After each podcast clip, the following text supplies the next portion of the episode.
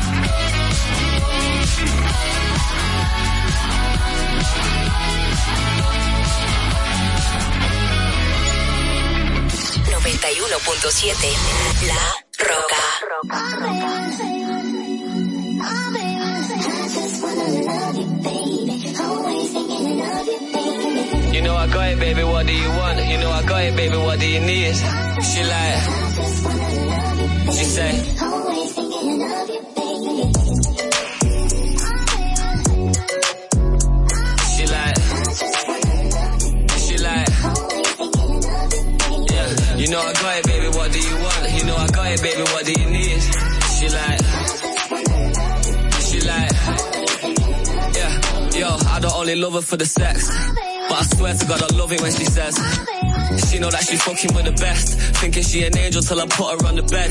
Gotta chase this money, baby, nothing to be said. I ain't having no distraction when I'm running up a check. Every time I leave the crib, you got you looking at me stressed. But as soon as I'm home, yeah, face down, ass up, cock it right back. Baby, how you not a mother with a body like that? Oh God, when she taught me, she the top of my class. When we fuck, I'm a copyright that. That's I be on the vibe, money to the side. I'm just trying to live my life. I can't even leave without her giving me the eyes. Baby, ain't my fault, I gotta focus on what's mine. Take it easy, give me time. Yo, eight, yeah. You know I got it, baby, what do you want? You know I got it, baby, what do you need? She like, she like, yeah. You know I got it, baby, what do you want? You can have it if you're rolling with me. She like, She want kids, I want cribs and the sticks. Feel bougie, she ain't trying to wait till Christmas for gifts. If I left, would she miss me a bit? Is she riding my wave? Is she sinking my ship? No way. Tough love, yeah, it literally is. And I know you get pissed when you're thinking of it. Uh-huh. But we can still get that bling on your wrist. She like, yeah, yo. Now I'm zoned out, start to go mental. I can't miss my love with my schedule. Always asking me why I'm never home. I just said I gotta push my potential. Wake up looking sexy and she's stunning when she pose. Close to perfect when she naked and she curvy in the clothes. Get the Lamborghini white, I paint the Euros like a toes. Ain't no other brother got her this 30 and she knows. You know I got it, baby, what do you want? You know I got it, baby, what do you need? She like, she like, yeah. You know I got it, baby, what do you want? You can have it if you're rolling with me. She like,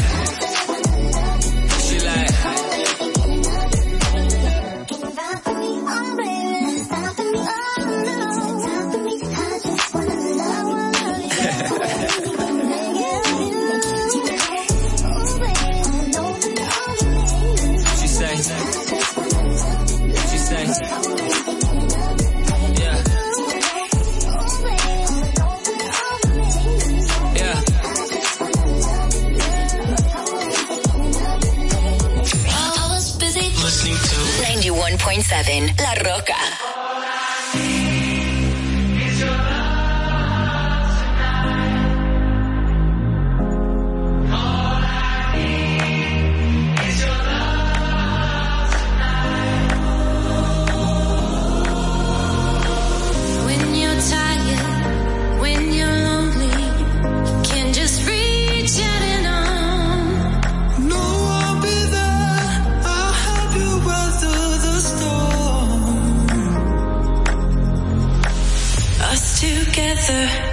Nothing's ever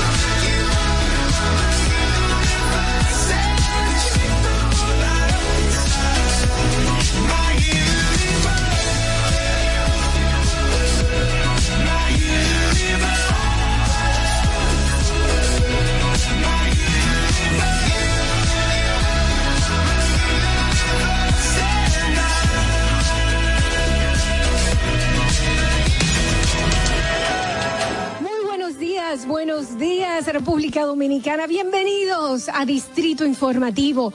Yo soy Dolphy Peláez y junto a mis compañeras Oglenesia Pérez, Carla Pimentel y Madeline Peña. Vamos a estar aquí llevándole las informaciones, debates y comentarios de interés. Estamos de lunes a viernes aquí en Distrito Informativo de 7 de la mañana a 9 a través de la Roca 91.7.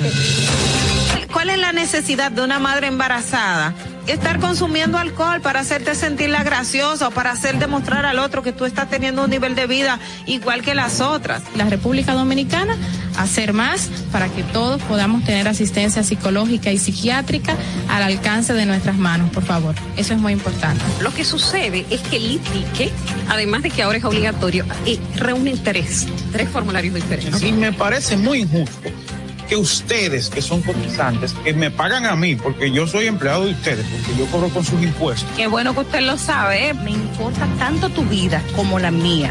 Claro, primero me importo yo, porque desde mi bienestar yo podré amarte de forma correcta. Sé que hay tanta gente haciendo comunicación que no debería, que no, no estudió la carrera, que no se preparó para hacerlo. Y entonces, inclusive, llegan a tener renombre y peso y la gente toma como cierto lo que sale de su boca. Y, y eso es tan delicado. Bueno, muchísimas gracias a todos ustedes, Ogla, Carla. Le quiero dejar con esta frasecita que para mí siempre ha sido muy importante en el momento que digo, ¿por qué no tengo esto o por qué no tengo lo otro?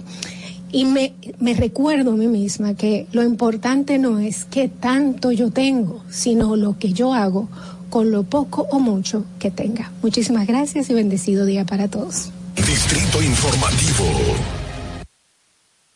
RCTV HD, El Gusto Producciones, Dominican Network y Vega TV Canal 48 de Claro y 52 de Altiz presentan a Dolphy Peláez, Oclaenecia Pérez, Carla Pimentel y Natalie Faxas en Distrito Informativo.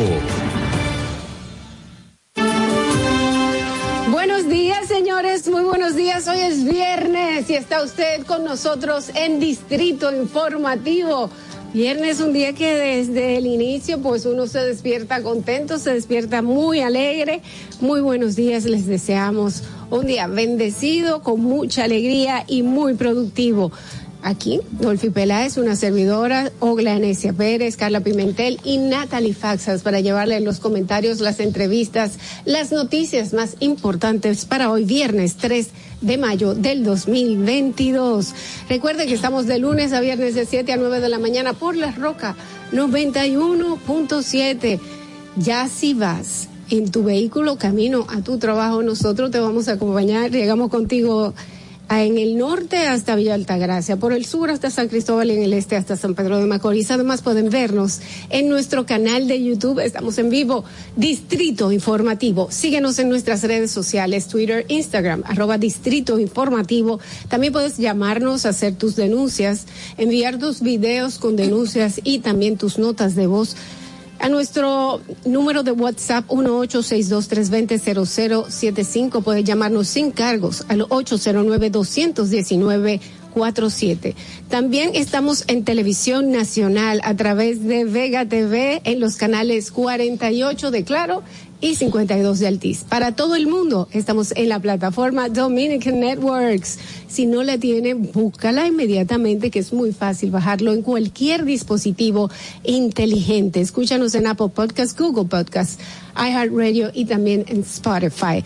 Todos nuestros comentarios, nuestros debates, nuestras entrevistas y también las noticias, los- lo que usted quiera ver de nuestro contenido está en nuestro canal de YouTube. Búscalo, Distrito Informativo, suscríbete, dale a la campanita de las notificaciones para que no te pierdas nada de nuestro contenido. Dale like y déjanos nuestros comentarios para nosotros poderlos compartir con toda la gente que ve Distrito y escucha Distrito Informativo. Muy buenos días y feliz viernes para todos, 7 y 2 de la mañana. Ogla, ¿cómo estás? Buenos días, con energía, siendo un viernes, pero con energía para terminar la semana.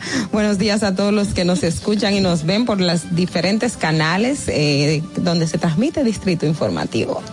Yo creo, buenos días. Yo Buenos creo que días, los viernes, los viernes regularmente tenemos más ánimo, aunque Natalie dice que no, que es todo lo contrario, pero los viernes para mí son el mejor día porque es la, la antesala del fin de semana, tú vas a descansar y yo sé que todo el que nos está escuchando ahora mismo y nos está viendo también desde mañana y el domingo va a descansar. Pero aquí tenemos informaciones que le vamos a traer más adelante detallito por detallito. Buenos días. Muy buenos días amigos, gracias por acompañarnos una mañana más en esta entrega de Distrito Informativo. Y explico brevemente, el tema de los viernes es que el cansancio de toda la semana se siente, a mí, yo particularmente lo siento los viernes y yo sé que mucha gente también lo siente. El cansancio de la semana. De la semana. La semana. sí. Ay, yo me siento tan bien los viernes. Ese cansancio se va. Señores, ese cansancio yo lo mando a contar. Contigo. Sí, señor. Mañana. Eh, no, no, le digo, bueno, cansancio, te puedo decir que hoy es viernes. Señores, vamos a ver qué pasó un día como hoy. Regresamos con las informaciones más importantes para el día de hoy. Que no se te olvide, en el Distrito Informativo, Dominica Networks presenta Un día como hoy.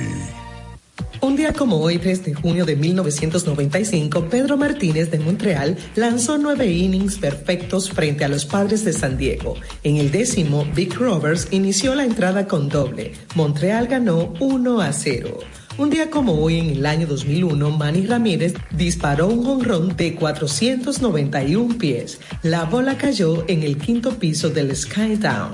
Un día como hoy, en el año 2003, Amelia Vega, una santiaguera de 18 años, logra imponerse sobre las representantes de 70 países en el concurso Miss Universo, celebrado en Panamá, por lo que se convirtió en la primera dominicana en ganar Miss Universo. También ganó la categoría de traje típico, con una creación del Leonel Liri. La reina de belleza recibió como premios una corona con 500 brillantes y 120 perlas, valorada en unos 200 mil dólares. Durante un año fue a vivir a un apartamento en Nueva York que pone a su disposición la organización del concurso. Como parte de las obligaciones del título, Vega viajó a diferentes países y participó en campañas humanitarias. Un día como hoy, en el año 2003, Sammy Sosa fue expulsado en el primer episodio cuando al rompérsele el bate se descubrió que tenía corcho. Un día como hoy se celebra el Día Mundial del Dona o Rosquilla, según fue establecido por el Ejército de Salvación para honrar a las mujeres voluntarias quienes suministraban este dulce alimento a los soldados durante la Primera Guerra Mundial. Para que no se olvide, en Distrito Informativo te lo recordamos, un día como hoy. Distrito Informativo. Buenos días, señores. Continúan en Distrito Informativo. Son las 7 y 5 de la mañana y a continuación las principales noticias. Para hoy viernes, 3 de junio del 2022. Cumpliendo con la disposición del presidente Luis Abinader de enfrentar la delincuencia, la Policía Nacional y las Fuerzas Armadas iniciaron en la tarde de ayer los operativos conjuntos Mi País Seguro con la finalidad de devolver la paz y la tranquilidad a los dominicanos. El cuerpo policial le fueron sumado más de mil soldados de las Fuerzas Armadas repartidos en los barrios del Gran Santo Domingo y provincias del interior del país, donde los delictivos ocurren a cualquier hora del día o la noche.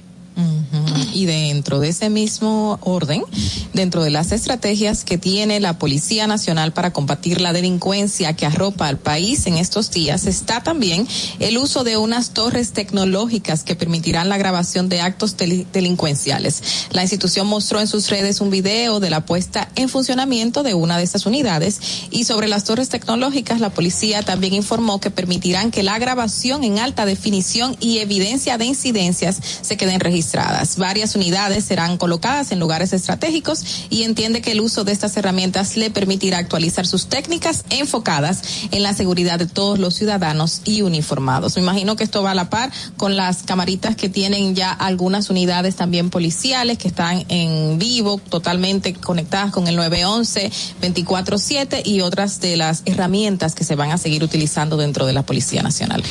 Mira, eh, con relación, esto es en respuesta a lo que hizo el presidente ayer como acto simbólico, que a mí particularmente me llamó la atención y dije, el presidente a veces comete, dice algunas cosas que no, que no debería realmente, eh, y que entiendo que pueden ser mal interpretadas, eh, y eh, siendo su investidura es la persona llamada a, proteger mucho. Con esto de la delincuencia y los derechos fundamentales, siempre hay un dilema de que, bueno, tenemos que respetar a los derechos de las personas, pero que el presidente dijera en su discurso es tenemos que respetar más los derechos fundamentales de la gente de bien que de los delincuentes, no, no es un no es un buen mensaje, no es un buen mensaje porque aquí eh, particularmente y siempre lo cuestiono del tema de mano dura y dar para abajo, hemos tenido muchas personas inocentes y siempre tengo que hacer referencia al trabajo de mis compañeras Tania Molina, Mariela y Sugeli sobre patrulla letal, donde la policía mataba muchísima gente, decían que eran eh, delincuentes, supuestos intercambios de disparos, cuando en la práctica no ha sido y no es así. Y que el presidente diga esto, entiendo que es un incentivo a esa práctica que por el, ti- por el tiempo que se ha implementado no ha dado resultados. Yo creo que el presidente se dejó llevar un poquito de, De la emoción. Exacto, porque eh, han circulado muchísimos videos de actos delincu- delincuenciales que están ocurriendo en todos los puntos del país y la gente está un poquito airada, o sea, está indignada por la situación que se está viviendo. Atracos en cualquier esquina, a la orden del día, a la luz del día, en cualquier hora y sin ningún inconveniente para los eh, delincuentes. Entonces, yo creo que se dejó llevar de las emociones, un poco de palabras que no tenían que ir dentro del mismo discurso. Sí se vio el tema de mano dura, de lo que puede venir eh, a traer consigo eso, algunos supuestos intercambios de disparos, que es lo que siempre criticamos y que habíamos visto en el pasado. Pero ojalá que solamente se haya quedado ahí, en emociones de las palabras y que se utilicen las herramientas como esa que se mencionó hace un ratito, para detectar los actos delincuenciales y que se puedan prevenir o detener. Y nosotros tenemos que ser responsables, señores, eh, porque se hablan de supuestos intercambios eh, De disparos. de disparo. Ok, estamos de acuerdo. Ah, Es verdad que siempre se han sabido de supuestos intercambios de disparos, pero donde hay intercambios de disparos y quedan vivos dos, quiere decir que no hubo un supuesto intercambio de disparo, porque si hay un supuesto intercambio de disparo, no queda vivo nadie. Bueno, ya tú De lado y lado, ¿verdad? De lado y lado. No, no, no. Si, si es supuesto, si es supuesto y en realidad lo que hacen es que matan directamente a los delincuentes, no queda uno vivo. No. No dejan a dos heridos. No, no. No queda uno vivo. Eso es cierto. A mí, lo, lo, perdón, y brevemente señalar que quizás lo que más... mm, o sea, a mí el tema de que los militares estén en la calle, a mí eso no me gusta. Primero porque eso es una, yo creo que eso es del tiempo de Balaguer, que Balaguer fue que comenzó a sacar la, lo- a La los, militares, los a las calles. Eso primero porque por los antecedentes que tiene y segundo porque ese es el remedio que nos han dado siempre. Siempre. Entonces nos están repitiendo el mismo remedio que es paliativo, que es de momento para que después las cosas vuelvan a, a suceder. Entonces eso es lo que yo critico de, de todo esto. O sea, no crea usted que este plan eh, tiene grandes novedades. Mira, ahí, entra, y qué bueno que tú mencionaste eso, porque ahí entra el tema de base de la educación. ¿A quiénes mataron eh, y qué grupos y cómo se llamaban el otro día en la ciénega? Menores. Menores, los ¿Quiénes menores. son los que están delinquiendo en su mayoría? Menores. Menores. Estamos hablando de niños. Estamos hablando de que el sistema educativo está tan pobre, el sistema, eh, las políticas públicas hacia los menores está tan pobre que tenemos niños en las calles robando y delinquiendo. Por ahí es que tenemos que comenzar y no sacar a los militares, a detener personas en una esquina, que lamentablemente la gente tiene miedo de pararse con cualquiera. Ahorita allí en la esquina yo vi unos cuantos y un señor que andaba con su señora en su motor y él tenía las manos arriba. Hasta yo me quería parar para saber por qué lo tenían así, le estaban tomando fotografías. Hasta esa desconfianza por esa situación que hemos vivido culturalmente. Y esperemos que eso no se siga repitiendo. Es así. Señores, en otro orden, el ministro de Industria y Comercio, Ito Vito- Bisonó, le decimos Ito, es Víctor Bisonó, pero todo el mundo lo conoce por Ito, afirmó que el gobierno mantendrá el subsidio a los combustibles mientras pueda, en cuyo esfuerzo ya ha gastado 17 mil millones en lo que va de año. Expresó que solo en los primeros cinco meses de este 2022 el gobierno ha tenido que invertir 15 mil millones, lo que suma, eh, lo que sumado a 2.500 en deuda alcanzó algo más de 17 mil millones, con el objetivo de evitar inflación y otros efectos colaterales producto a las alzas en los hidrocarbu en los carburantes. Hay más información en torno a eso que yo quiero repetirla, pero vamos a terminar con, con estos datos de inicio. El presidente de la Dirección Nacional de Control de Drogas, vicealmirante José Manuel Cabrera Ulloa, durante una visita al Comando Sur, afirmó que con la inversión de los Estados Unidos el país ha hecho más que contrarrestar el tráfico ilícito en los últimos 20 meses que los siete años anteriores. Cabrera Ulloa visitó la sede del Comando Sur de Estados Unidos en Miami y sostuvo una reunión para fortalecer los lazos de cooperación para contrarrestar el narcotráfico y discutir las iniciativas de seguridad de República Dominicana para reducir el flujo de drogas ilícitas a través del Caribe Central. Bien, por otro lado, la diputada del Partido Revolucionario Moderno, Betty Jerónimo, anunció formalmente su aspiración a la alcaldía del municipio de Santo Domingo Norte y aseguró que tiene la voluntad política firme y el concurso de ciudadanos de distintos sectores sociales para convertirse en la próxima alcaldesa de esa demarcación. Cito que sus palabras que dice es hora de pasar de la teoría a la práctica. Los problemas están identificados. Únicamente hay que tener la voluntad política para enfrentarlos y para que los ciudadanos puedan tener un respiro, ya que han sido muchos años de padecimientos y de espera. Así dijo Jerónimo. Miren, ayer se celebró una actividad de la IRD y ahí estuvo el director de eh, impuestos internos de, la DGII, Luis Valdés, y entre las cosas que se explicaron es precisamente que la DGI ha, ha recaudado 20 mil millones de pesos en, en, esto, en este año, en estos cinco primeros meses del año, y que solamente en subsidios se han ido en este tiempo 17 mil millones, lo que quiere decir que casi todo lo recaudado por la DGI en este momento, en este año, se ha ido en materia de subsidios. Y eso lo conecto con lo que decía Ito Bisono. El tema de los subsidios, señores, para entender un poco, además de que se está básicamente eh, bueno, arrastrando y tomando casi todo el dinero que recauda el gobierno es que la decisión de mantenerlo es precisamente un tema incluso hasta de seguridad, de estabilidad económica y de estabilidad social, porque el tema cuando hay aumento en todos los lados, eso no solamente es un asunto económico, sino que la gente sale a la calle. Entonces, eh, es una decisión ahí que yo creo que el gobierno va a tener que mantener a largo plazo, no solo, a- aun cuando le cueste mucho, como es el dato que estamos contando. Bueno. Eh, justamente el otro día estábamos hablando y cambiando de tema, eh, no sé si vas a decir algo con respecto a eso, no, ok. Eh, justamente se va a depositar el estudio o el informe que se realiza al proyecto o a la primera fase del proyecto de desarrollo de Cabo Rojo. Muchos expertos estaban criticando, estos en Pedernales, que esta, este proyecto que se va a realizar ahí podría impactar de manera negativa al medio ambiente. Pero según el titular de la Dirección General de Alianzas público-privada, el señor Sigmund Freud. Él dijo que, no obstante, los técnicos de medio ambiente ya solicitaron una serie de documentos adicionales para fortalecer este informe y como por ejemplo la certificación del uso de suelo del ayuntamiento de Pedernales, el pago de una tasa que es necesario para eso y que no tenían en manos para fortalecer el informe que se va a entregar y así identificar cuál sería el impacto que se realizará en esa zona de Cabo Rojo con este proyecto turístico que se desarrollará. Bueno, yo creo que, que, le, que le pongan pilas a eso, porque la verdad que Pedernales podría beneficiarse, siempre y cuando en el medio ambiente pues no haya un impacto, sería bueno este desarrollo allá en Pedernales.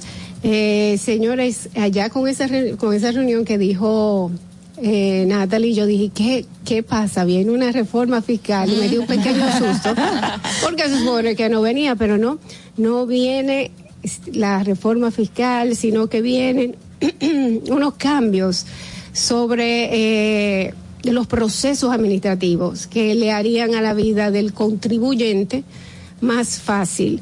Esperamos que sea así. Eh, dice que estos cambios son la mora o retraso en el pago de cualquier impuesto, que ahora es de un 30% por encima de la tasa de interés que fija la Junta Monetaria por cada mes o fracción, y se reducirá un- a un 3% mensual o a la fracción del mes con un máximo de un 100% del impuesto que se debe.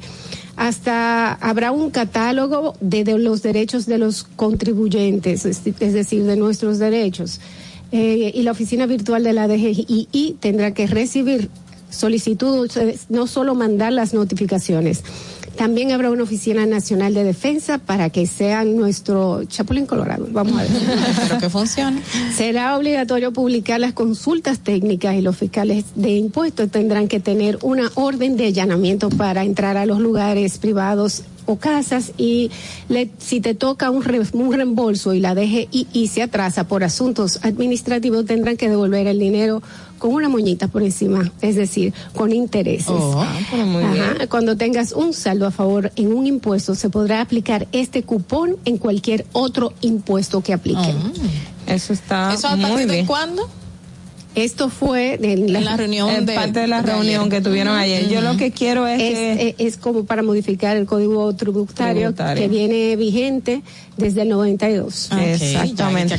Yo lo que espero es que ellos también se decidan a hacer el ajuste por inflación a los salarios y que Mm. los 35 mil pesos no sigan pagando impuestos, porque 35 mil pesos ya no es dinero en República Dominicana. cubre la canasta. no cubre Ni la canasta. siquiera. Y el que está ganando 35 mil pesos en adelante o 36 mil, creo que es el monto, 36 mil y algo, eh, a partir de ahí tiene que pagar impuestos. Entonces, la última vez que yo revisé el tema de la canasta básica estaba en 41. Imagínate En- tú. en canasta básica general. A principio de este año, imagínate, estamos hablando de seis meses que ya han transcurrido y todo ha subido. Hoy es viernes y la gente entonces tiene miedito, miedito de que suba la gasolina, Los ¿qué va a pasar? Tengo miedo, tengo miedo, Ya yo vamos no a ver. revisando eso. Porque el, patri- el, el barril de petróleo el día de antes de ayer estaba en 16, en 116 dólares. Eh, lo que sobrepasa un dólar al límite que le puso el presidente Abinader cuando hizo, bueno, pues eh, su, su eh, cuando anunció la ayuda que, eh, que iba a hacer mediante los subsidios. Y bueno, lo que yo voy a hacer, por si acaso, como sé que no va a bajar, voy a echar gasolina ahorita. bueno, ¿qué les parece, señores, si hacemos una pequeña pausa y regresamos con los comentarios de nuestras periodistas de aquí en Distrito Informativo? Quédate con nosotros. Atentos, no te muevas de ahí. El breve más contenido en tu distrito informativo. Estamos agradecidos de Dios y agradecidos de tener como presidente al señor Luis Abinader. Dar gracias porque juntos los plataneros y las autoridades del sector hemos logrado organizarnos en cooperativas agropecuarias. Hemos recibido arado de tierra gratis. Hemos recibido la donación de equipos para preparar nuestros suelos. Hemos recibido material de siembra in vitro para mejorar la calidad de nuestros productos y nuestros plátanos. Hemos cultivado nuestros plátanos a la tasa de interés más barata que he escuchado durante mis 59 años de vida a tasa cero por el Banco Agrícola por instrucciones del excelentísimo presidente Luis Abinader. La comida de la bandera dominicana el arroz, los plátanos, los huevos, los pollos están asegurados en la gestión de gobierno de Luis Abinader. Gobierno de la República Dominicana. Si deseas tener acceso a todo lo que pasa en República Dominicana, debes obtener Dominican Networks. Es el primer sistema de cable dominicano para los dominicanos en el exterior. Aquí podrás disfrutar de todos los canales de televisión de República Dominicana, noticias, deportes, música, farándula y entretenimiento 24/7. Solo debes descargar nuestra aplicación en Roku, Amazon y Apple TV. E inmediatamente vas a disfrutar de todo el contenido de República Dominicana. Dominican Networks. Estamos en YouTube. Disfruta de nuestro contenido. Suscríbete, dale like y comenta. Distrito Informativo. ¿Por qué decimos que somos peñagomistas? Llevamos seguro médico a todos los dominicanos con más de 2.300.000 nuevos seguros médicos inmediatamente. Duplicamos las ayudas sociales de 850.000 a 1.350.000 y le duplicamos la cantidad que le daban. Duplicamos la cantidad de becas que se le dan a los dominicanos. Hemos triplicado las acciones y la cobertura de los comedores económicos y estamos también facilitando cada vez más empresas, comercios, para que haya empleo, empleo digno para los dominicanos y para las dominicanas. Ese es un proyecto socialdemócrata, ese es un proyecto peñagomista en la República Dominicana. Presidencia de la República Dominicana. ¿Viste qué rápido? Ya regresamos a tu distrito informativo. 7 y 22 de la mañana en Distrito Informativo. Gracias por continuar con nosotros, señores. Aquí vamos a continuar con las opiniones de nuestras periodistas y yo quiero que se queden ahí, porque lo que se va a hablar aquí va a crear controversia. Iniciamos con Oglanesia Pérez. En el Distrito Informativo te presentamos el comentario de la periodista Ogla Enesia Pérez. Durante ya un tiempo he estado escuchando muchas quejas de los pacientes de alto costo por el tema del retraso de los medicamentos, los medicamentos de alto costo. Eh, algunas familias en un principio, de hecho, de- decían que ya no, no lo estaban recibiendo y que les estaba haciendo falta. En ese momento el ministerio, o digamos que Promese, dijo que producto precisamente al tema del de, eh, mercado internacional, los fletes y todo esto, estaban teniendo algunos retrasos. En esta semana he visto también en los medios de comunicación y precisamente durante la rueda de prensa de salud pública en esta semana, la presidenta de la Fundación de Pacientes con Artritis eh, llamaba y, pedía que se agilizaran los procesos de compra para los medicamentos de alto costo y en cierto modo ella em, dejaba entrever o decía que los procesos de compras y contrataciones son los que están eh, limitando ese, ese procedimiento y estaba llamando a que se agilice. También veía un articulista que escribe en el periódico El Día, que también trabajó en el tema de medicamentos de alto costo, hablando sobre el tema y cuestionaba precisamente, ustedes saben que con, con la nueva administración y después sobre todo del escándalo que surgió con Juan Alexis Medina en el tema de las compras de los medicamentos, medicamentos de alto costo, precisamente con el Ministerio de Salud Pública, donde él se hacía pasar como un proveedor exclusivo, pues se empezaron también a tomar algunas medidas en ese sentido y se pasó el programa de compra de medicamentos de alto costo a Promese Cal. Eh, todo esto em, como parte de un poco de transparentar y, mejorar el sistema de compras en, en cuanto a medicamentos. Sin embargo, creo que las autoridades deben tomar mucho en cuenta esa población, o sea, como su nombre lo explica, son medicamentos de alto costo. ¿Qué está pasando? Eh, hay, sé que hay algunas excepciones precisamente para este tema porque los proveedores casi siempre o una gran parte son proveedores únicos, muchos de ellos, para un tema de los medicamentos. Y yo quiero llamar la atención precisamente para saber qué está pasando en el, con el tema de salud. Ayer veíamos también en el hospital, eh, en uno de los hospitales de, Santo Domingo, que el director renunció y decía que a él lo, lo secuestraron por media hora, a él y al administrador.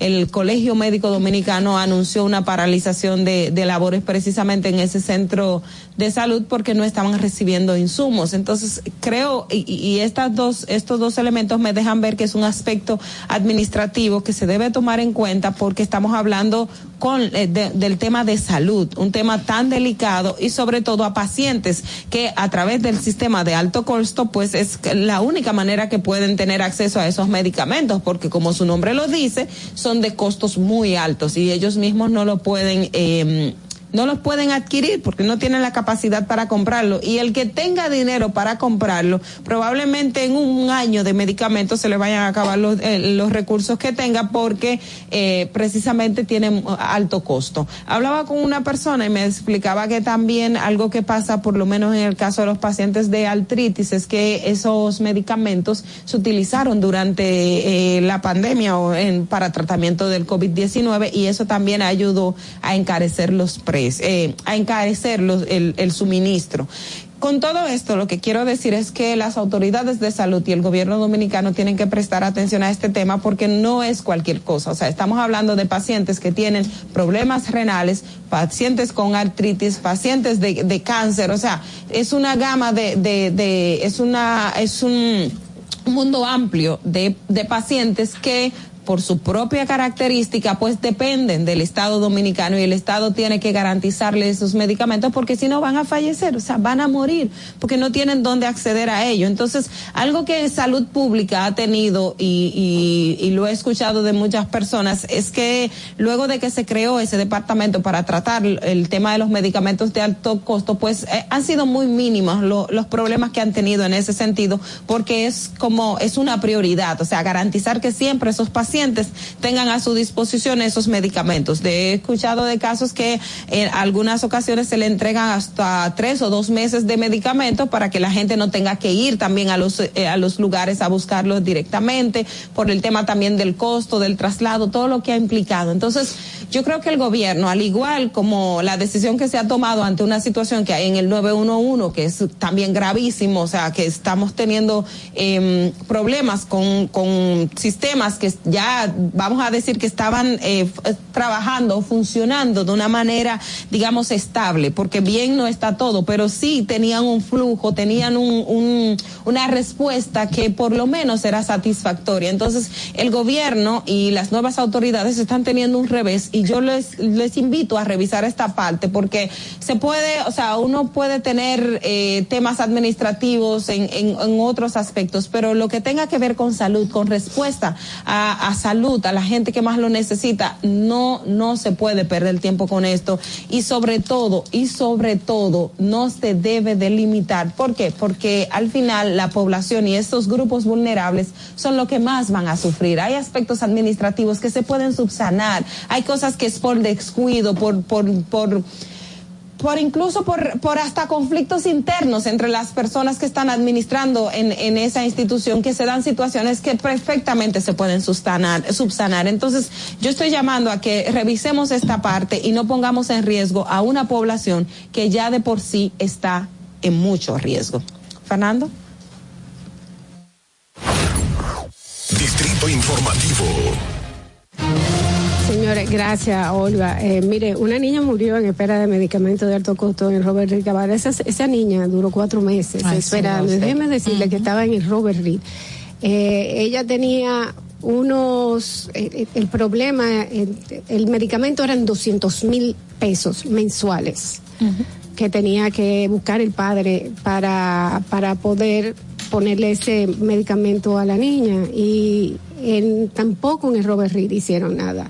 Ellos no ayudaron en la forma de En el poder procedimiento. de poder porque también se la ponen en China para para poder conseguir esos medicamentos de alto costo se lo ponen en China a los pacientes que la están necesitando para ayer no es algo es algo de vida o muerte Vamos a continuar, señores, con las opiniones de nuestras periodistas y continuamos con Carla Pimentel.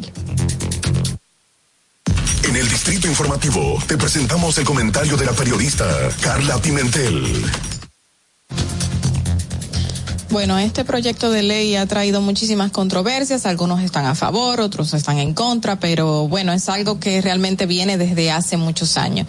Y es el proyecto de ley que crea la nueva provincia o que quiere crear la nueva provincia Matías Ramón Mella. Este proyecto de ley fue introducido el 13 de abril del año pasado ante el Congreso Nacional por el diputado del Partido Revolucionario Dominicano, el señor César Santiago Rutinel, o conocido mejor como Tontis Rutinel Domínguez.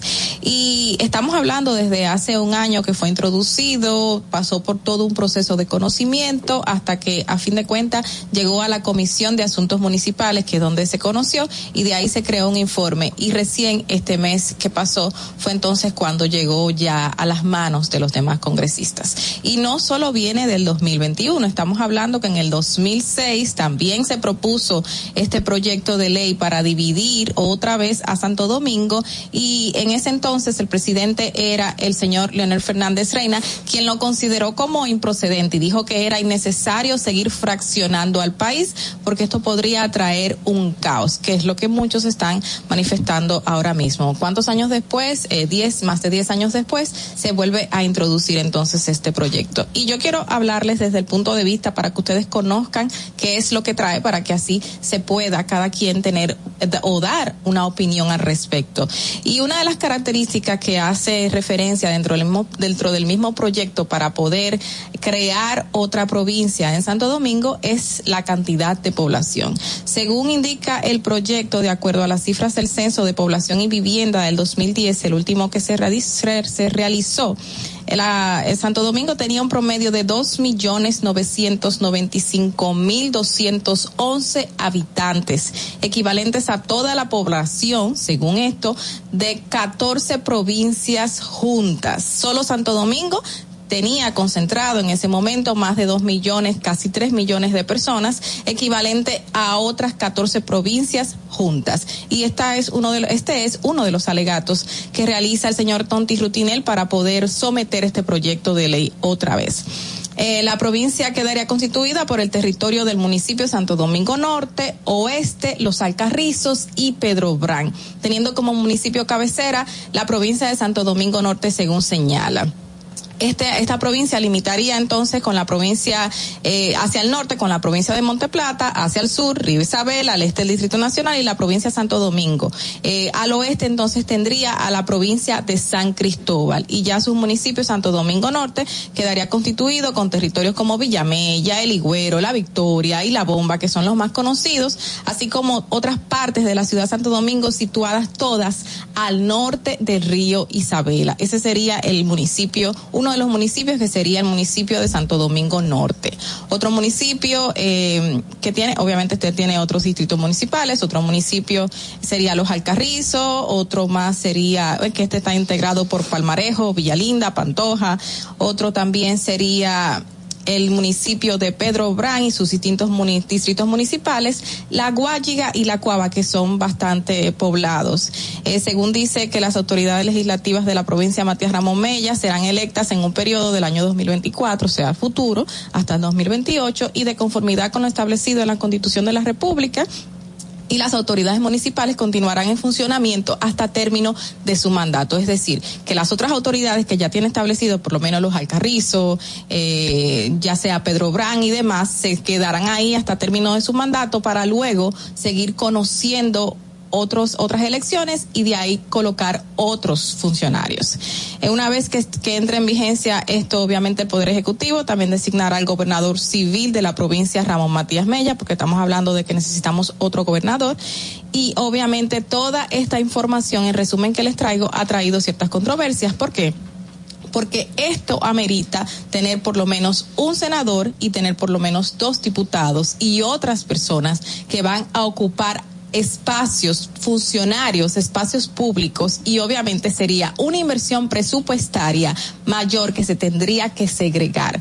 Estamos hablando de que si tenemos una provincia que tiene eh, una inversión económica de un de tantos millones de pesos, a esta otra vamos a tener que darle otra cantidad de millones de pesos. Y realmente la senadora también del Distrito Nacional se había manifestado ayer diciendo y lo calificó como locura porque esta parte específica que resalta el proyecto de ley, que es la cantidad de personas que tenemos en Santo Domingo para entonces hacer esta segregación, pues si hablamos de esto tendríamos que hacer muchísimos, muchísimo más divisiones. No tendríamos que tener otro senador y dos diputados, tendríamos que tener por lo menos siete u ocho senadores más. Y eso, obviamente, viendo la cantidad de diputados que traería consigo también tener más senadores. Porque si estamos hablando de que en el 2010 teníamos unos tres millones de personas solo en Santo Domingo, 10 años después seguro tenemos más. Y esto lo va a realizar y lo va a dejar dicho el censo cuando se informe acerca de las estadísticas que se van a levantar ahora.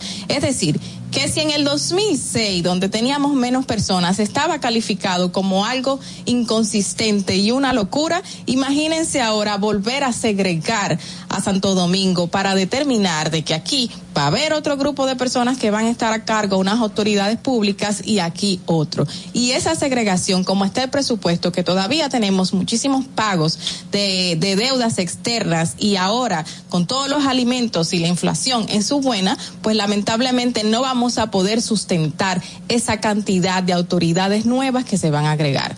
Y aunque muchos dicen que esto no va para ningún lado, es bueno debatirlo para que la gente cree conciencia de lo que se quiere y que no sea a la ligera de que coloquemos más personas para que cobren y otros que no hagan nada. Fernando, vamos contigo.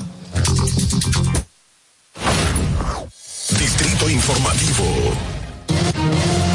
Señores, yo tengo aquí una información. Mira, mientras nosotros tenemos una provincia, por provincia, 328 mil habitantes, una por cada 1.500 kilómetros cuadrados. Colombia tiene una por cada 1.5 millones de habitantes, una por cada 35.687 kilómetros por cuadrados. Costa Rica, una por cada 727 mil habitantes y una por cada 7.311 kilómetros. Panamá, una por cada 300, 431.500 habitantes y una por cada 7.551 kilómetros cuadrados. Y nosotros tenemos 32 provincias y queremos más.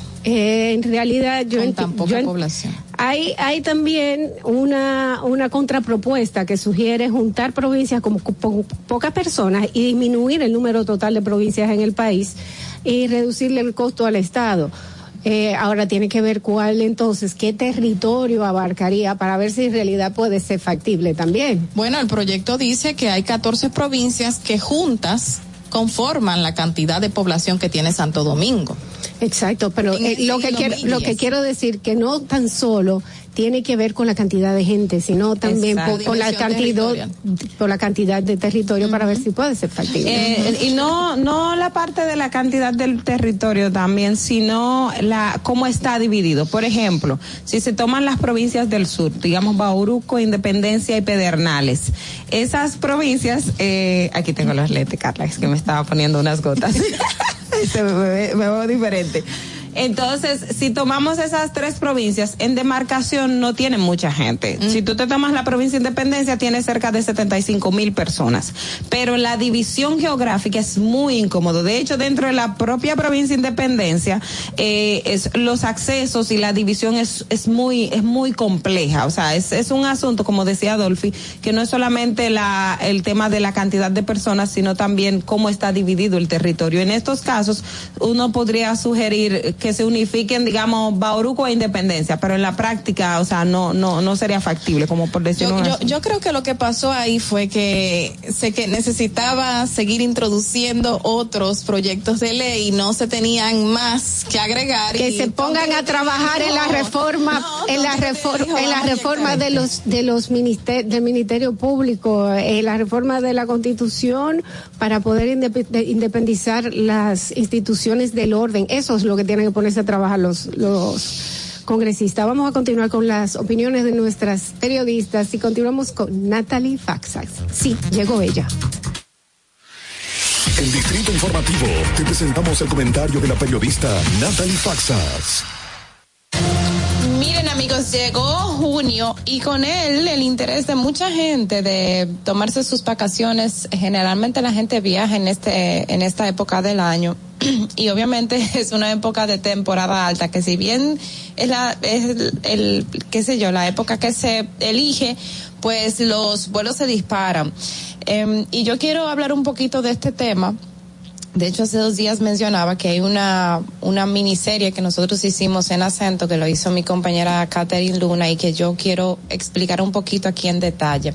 Decía yo, y es quizás el planteamiento principal del trabajo, que los vuelos aéreos, los boletos, el servicio aéreo es un servicio bastante costoso si se toman en consideración pues la hilera de impuestos que tiene y que, y que pesan sobre el boleto final entre los impuestos que tiene, solamente voy a mencionar quizás los más importantes, está la tasa aeronáutica y tasa aeroportuaria. Esos son 30 dólares entre los dos. La tasa aeroportuaria para el departamento aeroportuario, 1.3 dólares.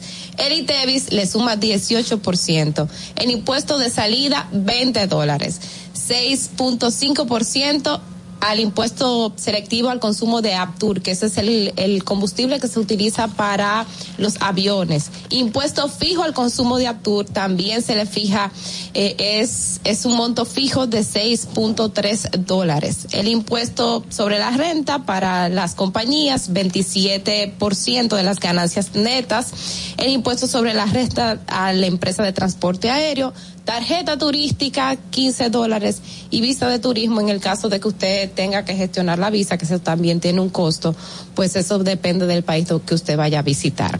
En todo esto, en todo esto, cuando usted verifica y suma y resta, bueno, básicamente suma, se estima que de manera básica, por lo menos, por lo menos quizás lo mínimo en tema de impuestos son un 30%, los, un 30% del costo final se va en impuestos, aunque eso no es siempre, porque hay casos que si usted, por ejemplo, se va a Europa, el transporte, el traslado hacia Europa sale mucho más caro, no solo por el tema de la distancia, sino porque hay otros impuestos que se le suman.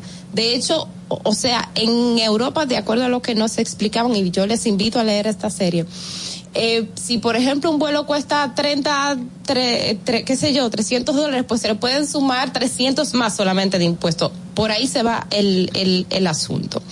Entonces, eh, esto, a esto, todo esto se le suma el costo de los combustibles. Ahora mismo, el costo de un boleto aéreo que pone una aerolínea depende, ya les decía, de la cantidad de kilómetros que transporta a sus pasajeros y el punto de equilibrio entre ingresos que recibe la aerolínea y los costos de operación. Esto lo explicó la Junta de Aviación Civil y estos son todos datos eh, oficiales que le estoy suministrando.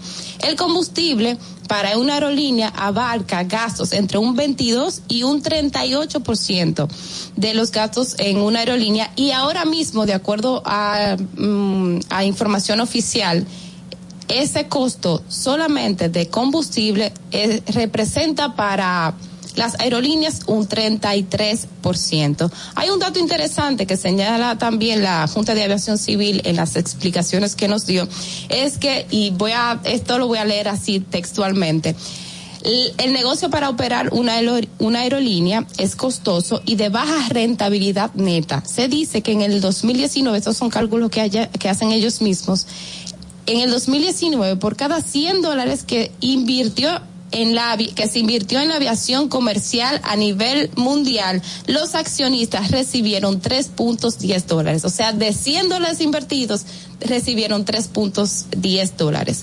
Lo último, para, para ir eh, señalando, yo creo que lo más importante es precisamente que esto, todo esto, señores, que le estoy contando, representa una preocupación para nuestras autoridades, sobre todo autoridades que están relacionadas con el turismo, porque eso baja la competitividad de la República Dominicana. O sea, si viajar es muy costoso, si irse, por ejemplo, para un turista estadounidense le sale mucho más barato irse a México, pues entonces preferirá México, aunque nosotros tengamos pues muchos atractivos que dar. Bueno, De hecho, dicen que México es nuestro principal competidor, pero yo creo que nosotros estamos muy, muy, muy por debajo de México, tomando en consideración, obviamente, que se trata de un territorio muchísimo más grande y que tiene muchísimas más cosas que ofrecer. Pero siempre se mira a México como, como esa gran competencia que tiene la República Dominicana. Esto es una preocupación para nuestras autoridades. Yo creo que es una preocupación también para la gente que planifica viajar y que quiere y que desea viajar fuera. ¿Qué se ha hecho? Bueno, básicamente yo creo que nosotros hemos estado viendo noticias de que se hace un acuerdo con una aerolínea, de que va a salir esta aerolínea.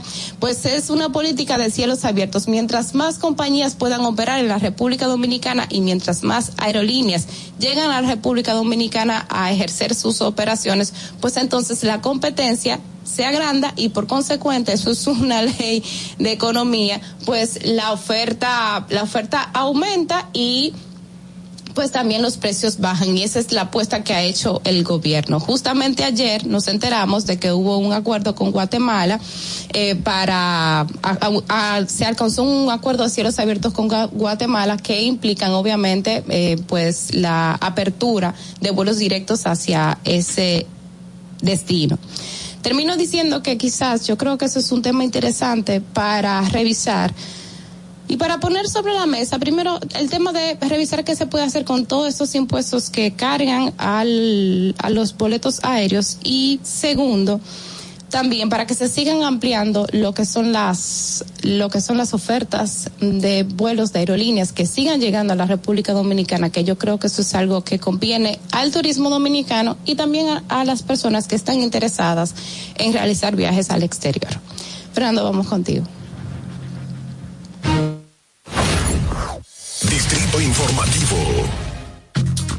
Muchísimas gracias, Natalie, por toda esa información. Eh, tenemos muchísimos invitados en el día de hoy, muchos invitados interesantes. Eh, esperamos eh, a Gerardo de Peña, que nos va a hablar de un tema de seguro muy interesante. María Cela Álvarez estará con nosotros, también la doctora Montserrat Peña. Usted, quédese con nosotros. Vamos a una pausa y regresamos. De ahí, el breve más contenido en tu Distrito Informativo. Ahí mismito donde estás. O tal vez aquí, recostado bajo una mata de coco. O en la arena tomando el sol. O dentro del agua, no muy al fondo. O simplemente caminando por la orilla.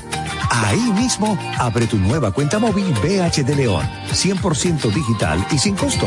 La creas en minutos con cero pesos desde Móvil Banking Personal. Ábrela donde quieras. Solo necesitas tu celular. Banco BH de León. Nuestro proyecto necesitaba expandir su comercialización. La barrera principal es que la pitahaya dominicana no tiene permiso de entrada a los Estados Unidos de Norteamérica, que es el mercado más atractivo para todos los productores agrícolas y exportadores dominicanos.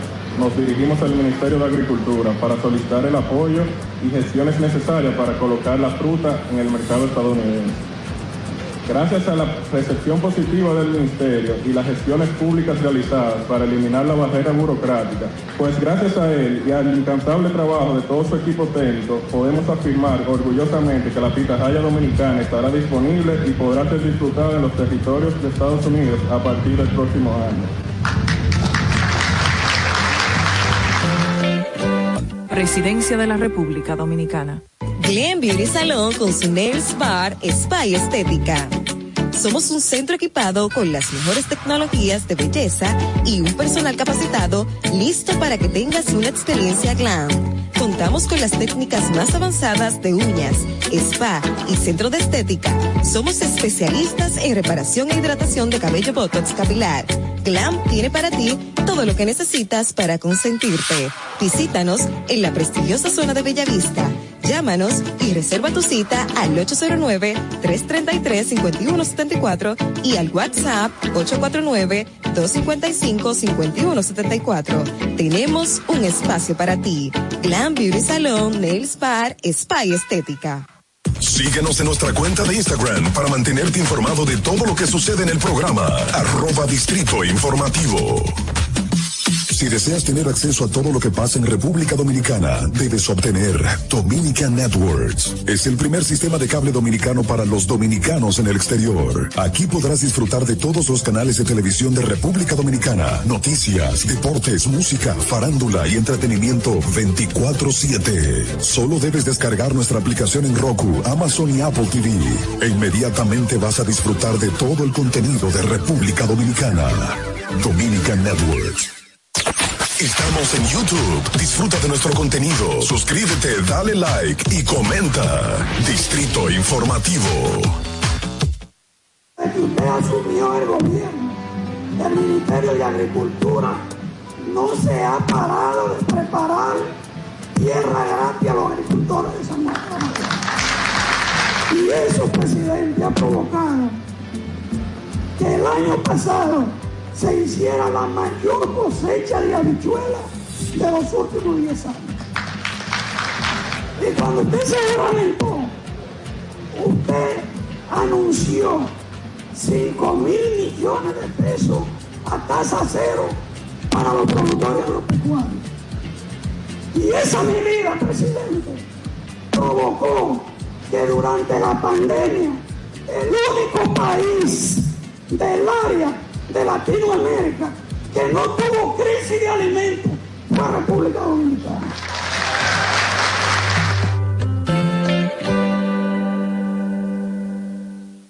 Gobierno de la República Dominicana. ¿Viste qué rápido? Ya regresamos a tu distrito informativo. Estamos de regreso en Distrito Informativo, el nuevo orden de las radios. Son las 7 y 51 de la mañana. Señores, muy buenos días. Gracias por continuar con nosotros aquí en Distrito Informativo por la 91.7 La Roca. Vamos a continuar con nuestro eh, programa, el desarrollo de él, y empezamos con eh, nuestro colaborador querido, mi Superman sin capa, Geraldo de Peña, experto en seguro. Eh, y cuando digo mi, mi Superman sin capa, señores, cuando a mí se me inundó el carro, que quedé atrapada en un charco bajo la lluvia, entre dos carros que estaban quedados, se me llenó el carro de agua y ese señor, que es mi corredor de seguros, me ayudó en todo y hoy en día ya yo tengo mi problema resuelto. Muchísimas gracias Gerardo por estar con nosotros. Gracias a ustedes por el privilegio de tenerme nuevamente aquí. Es un honor. Y uno, ese es el trabajo de uno, servir, Pero, pero proteger y servir. la milla extra. Hoy vamos, eh, tenemos un tema que es seguro de vida término y seguro anual renovable. Hablemos de ello. ¿Qué es seguro de vida término?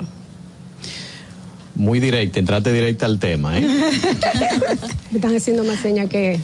De que haga un preámbulo entonces, de Y que yo haga un preámbulo y- para que la gente... Y yo que estaba contento porque pensaba que iba a hablar una hora hoy de seguro. Ah, mire Pero- Madeline. podemos tomarlo, podemos tomarlo, vamos ahí. Bueno, yo quería empezar eh, diferente el tema, Ok. eh, a- a- de manera de a innovar, eh, porque la innovación está de moda. Sí, Ajá, claro. Ya tenemos una política de innovación. Ah, sí, la presentaron en esta semana. Deberían invitar a mi amigo Bartolomé Pujol al programa a hablar de innovación. Ah, pues bueno, pues hacerlo, ay, eh, háganos el contacto. Le voy a hacer el contacto. Públicamente está ya invitado, ahora le toca a usted hacer Él es muy buen ese- expositor, es Sí. una persona muy, muy capacitada. Saludo a mi amigo Bartolomé y felicidades por su política de innovación, ¿verdad? Entonces vamos a innovar en seguro también. ¿Qué ¿verdad? tenemos de nuevo? ¿Cómo así? Miren, eh, cualquier seguro, cuando uno comienza a hablar de seguro, la gente comienza a hablar de coberturas, de beneficios y los contratos. Yo siempre he dicho, lo primero que hay que revisar son las exclusiones. Ajá, claro. Es lo primero que hay que ver porque lo que está excluido no está cubierto. Entonces, eh, las exclusiones siempre son menos que la cobertura. Entonces es más fácil eh, revisar los contratos yendo a las, a las exclusiones. Y en vida, en los contratos de vida, hay pocas exclusiones. Eso es una ventaja. Eh, eh, son los contratos que menos exclusiones tiene. Una de las exclusiones es el suicidio. Pero no es que esté excluido, sino que tiene un periodo de espera. En los contratos de vida eh, locales, de compañías locales, eh, el periodo de espera es de un año, es corto. Después, de- después de un año De- puedes suicidarte, el seguro te paga. Ay, Dios mío. Pero, Pero no lo hagan, ¿ok? Y, pero para otros no es menos tiempo. Es- una lo que nosotros llamamos una exclusión temporal, Ah, ok. que desaparece después del año que tú Ah. de estar asegurado. Ah, yo pensé que no desaparecía, porque la, una vez hablando de seguro decía, no, él no cubre suicidios, No, pero no, no es permanente, es temporal, porque por eso tiene un periodo de espera de un año. Eso es lo que se llama una exclusión temporal. En otros contratos, sobre todo lo de compañías de Estados Unidos, es más, es más largo, es de dos años. Parece que la tasa de suicidio es más baja aquí. en Estados Unidos o en Suiza o esos países o en Japón, que es altísima la tasa de suicidio. Sí. Aquí es baja porque el dominicano es más feliz que todo el mundo. O se hace loco. O se le- Exacto. eso hay que estudiarlo, ¿eh? por eso otro tema.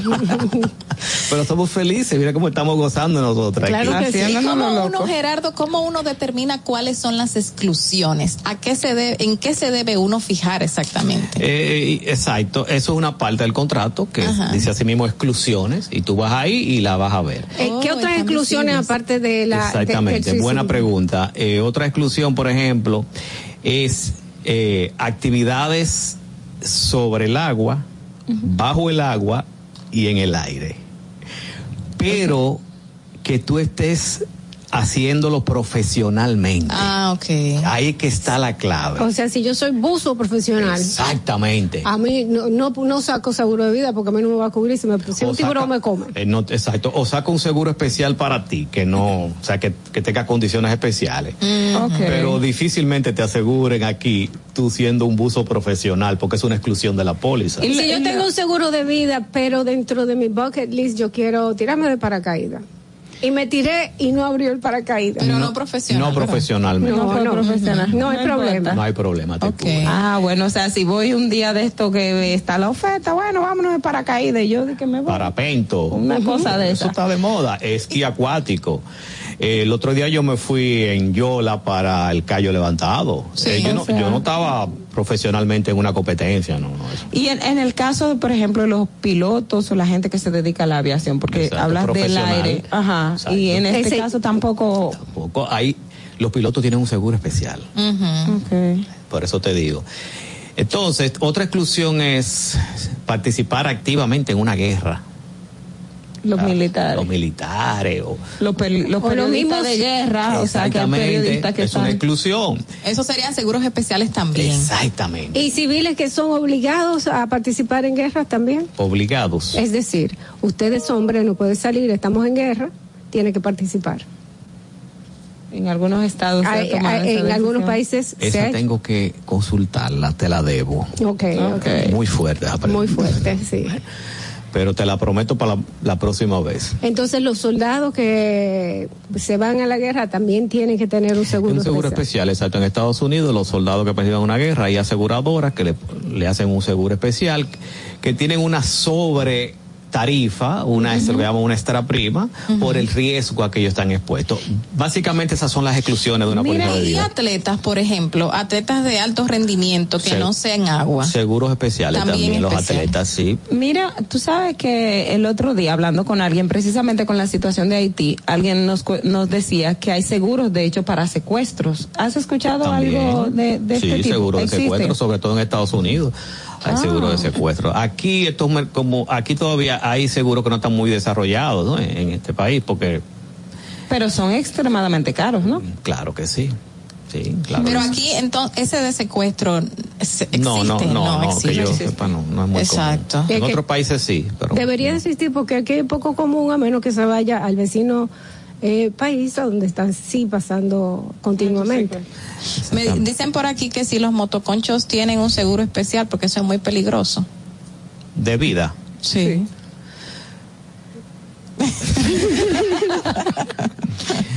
Los motoconchistas no son, lo primero que no son muy dados a asegurarse, apenas tienen el seguro para transitar Sí. y un seguro que hablamos lo- eh, cuando hablamos de eso, es un seguro que cubre 50 mil pesos, o sea, que no cubre absolutamente nada, porque un seguro que cuesta 300 pesos al año, imagínate tú. Ese es el seguro que ellos tienen. Entonces, imagínate si, y a veces no lo compran por el año completo, lo compran por dos meses.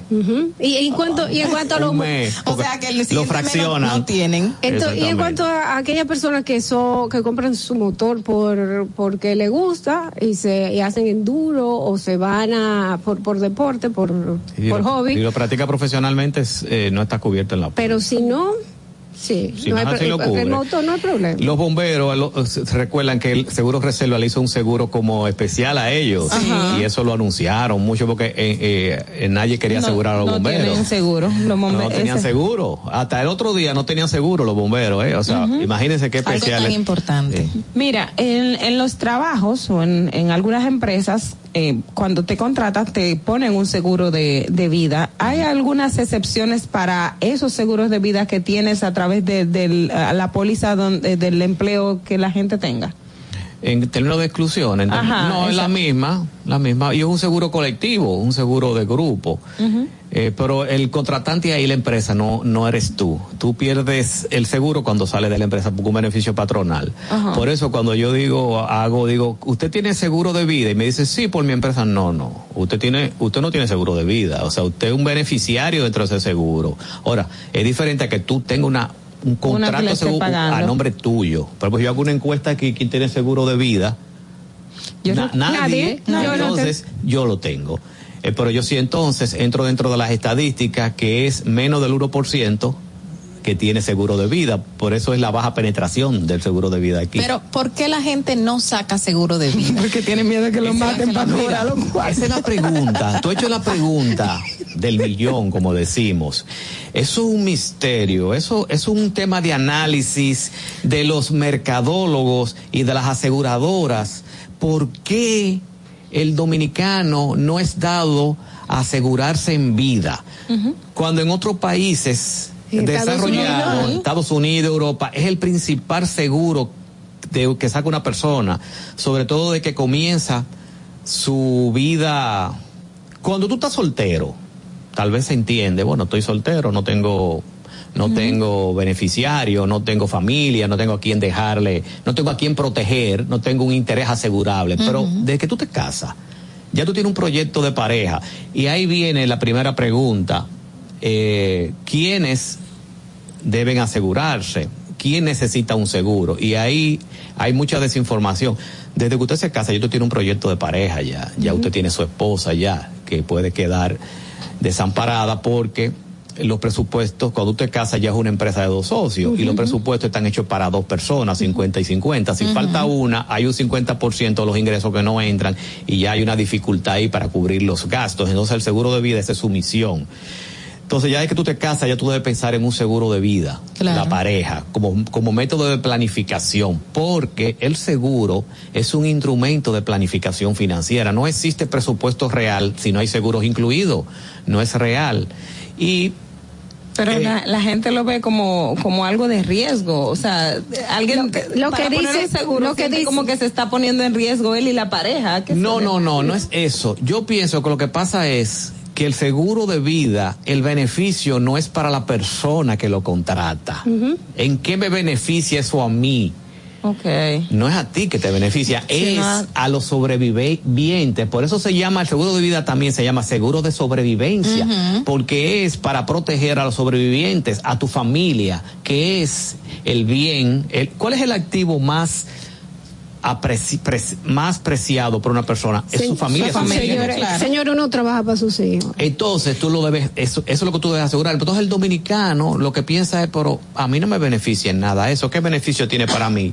Entonces eh, el seguro, desde mi punto de vista, eh, es un asunto de responsabilidad personal. Es un acto de amor. Es pensar en tus hijos aún después de la muerte. Es trascendencia. Lo que dice Ogla es que ella, que, que lo ven y que es una forma de amenaza. Ah, no, yo no saco seguro de vida porque la mujer me mata. Pero déjame decirte que si te mata la mujer, mitos. si te mata la mujer, ella no puede recibir, ¿verdad que no? Si se demuestra que la- lo mató, ¿verdad que no se puede? No, y es la primera sospechosa cuando hay un... Cuando hay un- Cuando el seguro de vida, ¿verdad? Entonces son mitos, porque realmente eh, eh, la persona igualmente eh, le voy a dejar a mi esposa el beneficio porque mis hijos están son menores, pero ¿quién le va a doler más a los hijos que a, que a su, su madre? Exacto, Claro. que va a, co- a coger ese dinero, me imagino que para la crianza. Pero hay algo específico que te exija tener un seguro de vida, algo que uno tenga que sacar que le exija esto en Sí, República en Dominicana. el caso de un préstamo hipotecario, Ah. eh, la institución financiera es obligatorio para otorgarte el préstamo un seguro de vida porque el No, hasta el banco personal te lo ponen ahora. y, y un seguro de incendio, porque la, la institución financiera protege su préstamo, lo que se asegure la deuda. Entonces, si muere el pagador, ¿quién paga, paga? el seguro? Porque hay una sentencia Sí. que dice que después de que una gente muera, o hay un, la ley dice que si ya la persona murió, la deuda no paga. Vamos a recibir Entonces, esta el llamada. de vida salda la deuda. Vamos a recibir esta llamada. Buenas. Distrito Informativo. días, buenos días. Buenos días. querida. Hola, Mari. Eh, Marilyn, desde la zona oriental. Un momento, Eh, al Marilyn. señor, ¿por, por qué cierta, en cierta clase social existen mitos y leyendas en cuestiones con los seguros de vida y con los testamentos, aunque no venga al caso el testamento?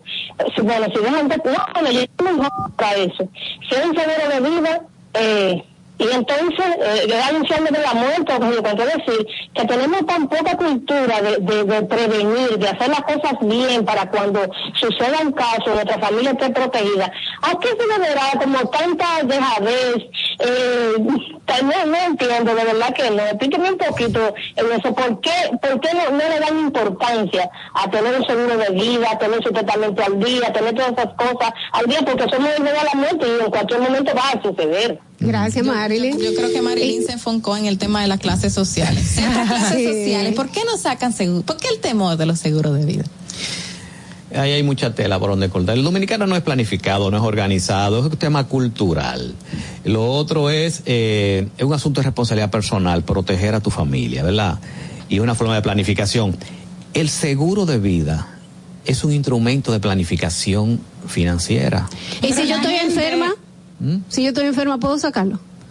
Si estás enferma de qué?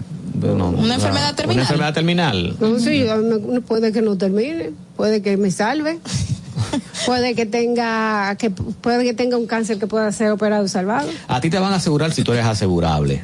Yo siempre he dicho que no todo el mundo califica para un seguro porque tú, a ti, a ti te- tú tienes que llenar una evalua, una, un formulario de declaración de salud para tú sacar un seguro de vida también, igual como Pero si tú tú puedes un seguro mentira ahí. Y, y en, Oh, el, en el caso, por ejemplo, la gente lo ve y, y ya ahí lo tomo como ejemplo el caso por, eh, de lo- los seguros para los actos funerarios. La gente lo ve como un gasto. Dice, yo voy a durar tantos años pagando un seguro, ese es dinero que se está perdiendo. Eso no, no, no, no incluye también o no es parte del por qué la gente no, no invierte en, en este tipo de seguro, el seguro de vida o el asegurar para los gastos funerarios y todo este tipo de cosas. El, el gasto funerario no es un seguro, eso es un, plan de gastos funerarios. Es un plan, no es un plan, No seguro. es un seguro per se. Ok. Y eso eh, tienes un propósito, que es cubrir los gastos funerarios. ¿Verdad? Ya.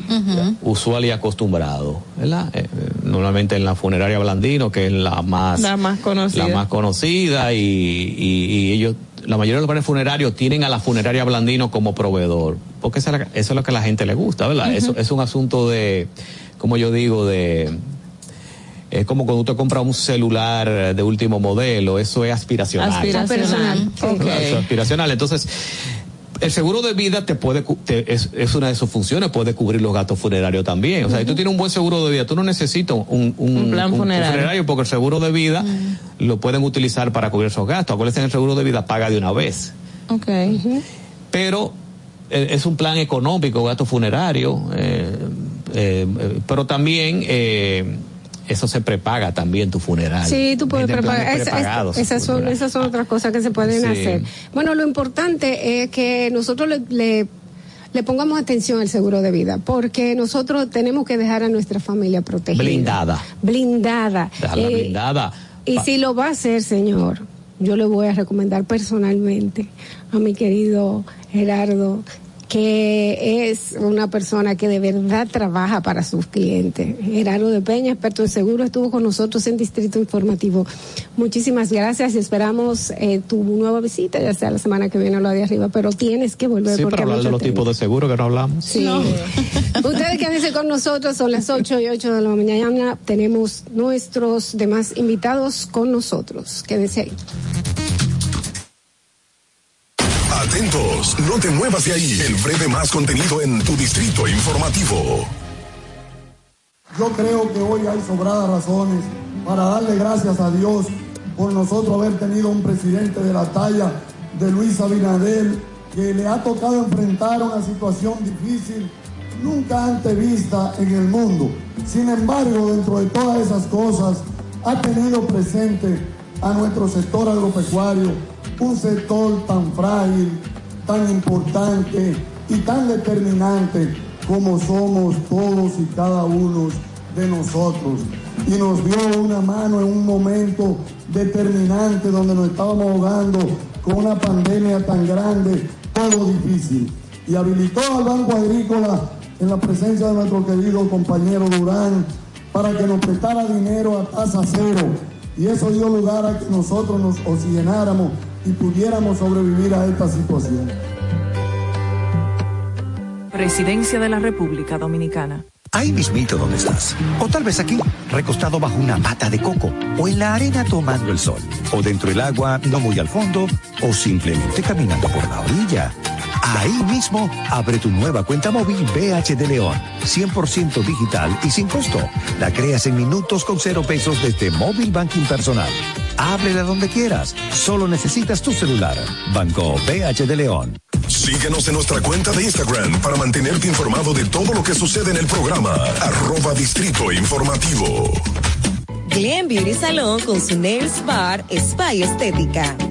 Somos un centro equipado con las mejores tecnologías de belleza y un personal capacitado listo para que tengas una experiencia glam. Contamos con las técnicas más avanzadas de uñas, spa y centro de estética. Somos especialistas en reparación e hidratación de cabello botox capilar. Glam tiene para ti todo lo que necesitas para consentirte. Visítanos en la prestigiosa zona de Bellavista. Llámanos y reserva tu cita al 809-333-5174 y al WhatsApp 849-255-5174. Tenemos un espacio para ti. Glam Beauty Salon, Nails Bar, Spa y Estética. Una inversión del Estado Dominicano de aproximadamente 2.500 millones de pesos para el productor arrocero como una entrega directa al sector. Ningún gobierno ha apoyado al sector arrocero como lo ha hecho el presidente Luis Abinader. Sin su apoyo, los productores estaríamos pasando por un mal momento. Sin su intervención en medio de esta crisis mundial, estarían los campos al día de hoy posiblemente abandonados y el pueblo estaría desabastecido de su principal alimento. Gracias a su gran visión, el pueblo puede contar y estar tranquilo con más de 7 millones de quintales de arroz en almacenes, garantizando la seguridad alimentaria del pueblo dominicano. Gobierno de la República Dominicana.